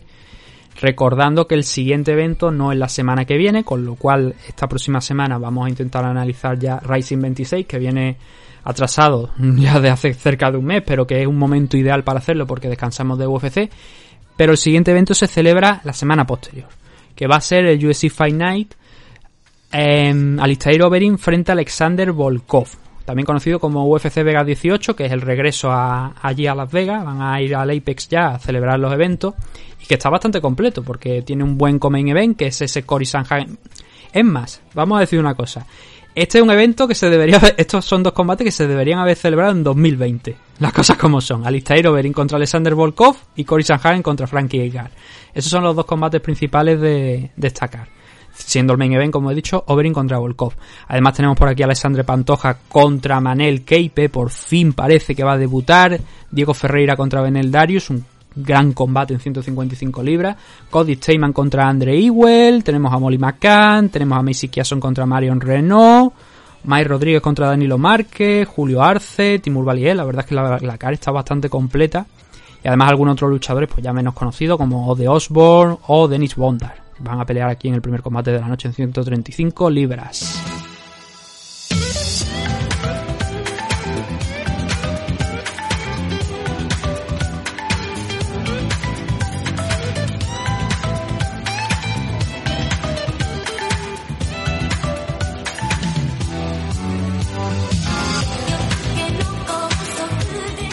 Nosotros vamos a dejarlo ya aquí después de más de dos horas. Esto vamos a hacer las dos horas y media luego ya en edición, no en el de sino de edición. Y bueno, un evento muy muy completo, eh, muy importante también. Y había que comentarlo, había que analizarlo todo al detalle. Y como había muchas decisiones, pues también nos hemos entretenido un poquito más en esos luchadores que estaban fuera de la main card, pero que también, por supuesto, como suelo decir, merecen que sus combates sean analizados y, comentados. Si no, oye, eh, yo creo que es necesario hacerlo. Nada, nosotros volveremos a lo largo de esta semana. Ya digo, el análisis de Rising es un programa que eso es seguro para el sábado, domingo, seguramente, pues domingo, especialmente que es cuando se graban los programas más largos, es cuando tendremos ese análisis. Y el resto de la semana, pues tendremos que ir viendo. Ya digo, no tengo ahora mismo nada, absolutamente nada programado en primer momento para hablar esta semana. Supongo que iremos comentando alguna noticia, alguna cosa que haya quedado atrasada. Veremos si a lo mejor hablamos de, de la carrera de Shogun Rua o de alguna otra cosilla interesante, pero bueno, o volvemos a ver algún evento del pasado y a comentar la actuación de algún luchador en concreto. Algo haremos, algo así especial haremos porque como no hay evento de, de UFC, no hay que realizar una previa. Ah, sí, bueno, que no se me olvide. Esta semana hay un combate muy bueno en One Championship. Bueno, esta semana para empezar a pelear Shin Aoki, que podéis en, en, One Championship. Podéis encontrar el evento gratuitamente en, en, YouTube. Perfectamente legal, que no hay problema. No va a venir Dana White, y en este caso Chatris y John a tiraros eh, el internet ni a la puerta de vuestra casa porque estoy viendo un stream ilegal. No, perfectamente legal. Y la semana que viene hay un super combate que Alain Engalani, creo que, sé que es el apellido, contra Reus Reus. Reus Reus es un tío que pelea en una, bueno, peleó, sub, tuvo su combate de debut, es un luchador de lucha senegalesa. Habéis visto a Juan Espino hacer lucha senegalesa alguna vez. Pues, eh, aparte de lucha canaria también. Este tipo debutó en una compañía de allí que se llamaba Ares Fighting Championship, creo, de la zona se realizó el primer evento allí. Y Reus Reus va a debutar, eh, no se llama Reus Reus, el nombre ahora mismo no, no, lo recuerdo, pero es el apodo que tiene. El tío es un portento físico, es una bestia, es un mal bicho, pero Alain es igual de mal bicho que él. Entonces un combate súper interesante que tiene pinta de que va a ser muy muy entretenido. y que os recomiendo que estéis atentos porque eso se va a celebrar en One Championship la semana que viene. Esta semana ahora que ya, bueno, seguramente cuando estéis escuchando el programa empieza, el viernes creo que es el evento. Os lo recomiendo que le echéis un vistazo. Estaremos atentos también a- para comentar a ver cómo ha ido ese enfrentamiento y alguna cosilla también de One Championship. Eso sí, ahora ya nosotros nos vamos a despedir aquí de este MM Adicto 370, dando las gracias nuevamente por habernos escuchado un día más y esperamos que hayáis disfrutado de este análisis de UFC 257. Nos vemos en unos días con mucho más MM Adicto. Un saludo a todos.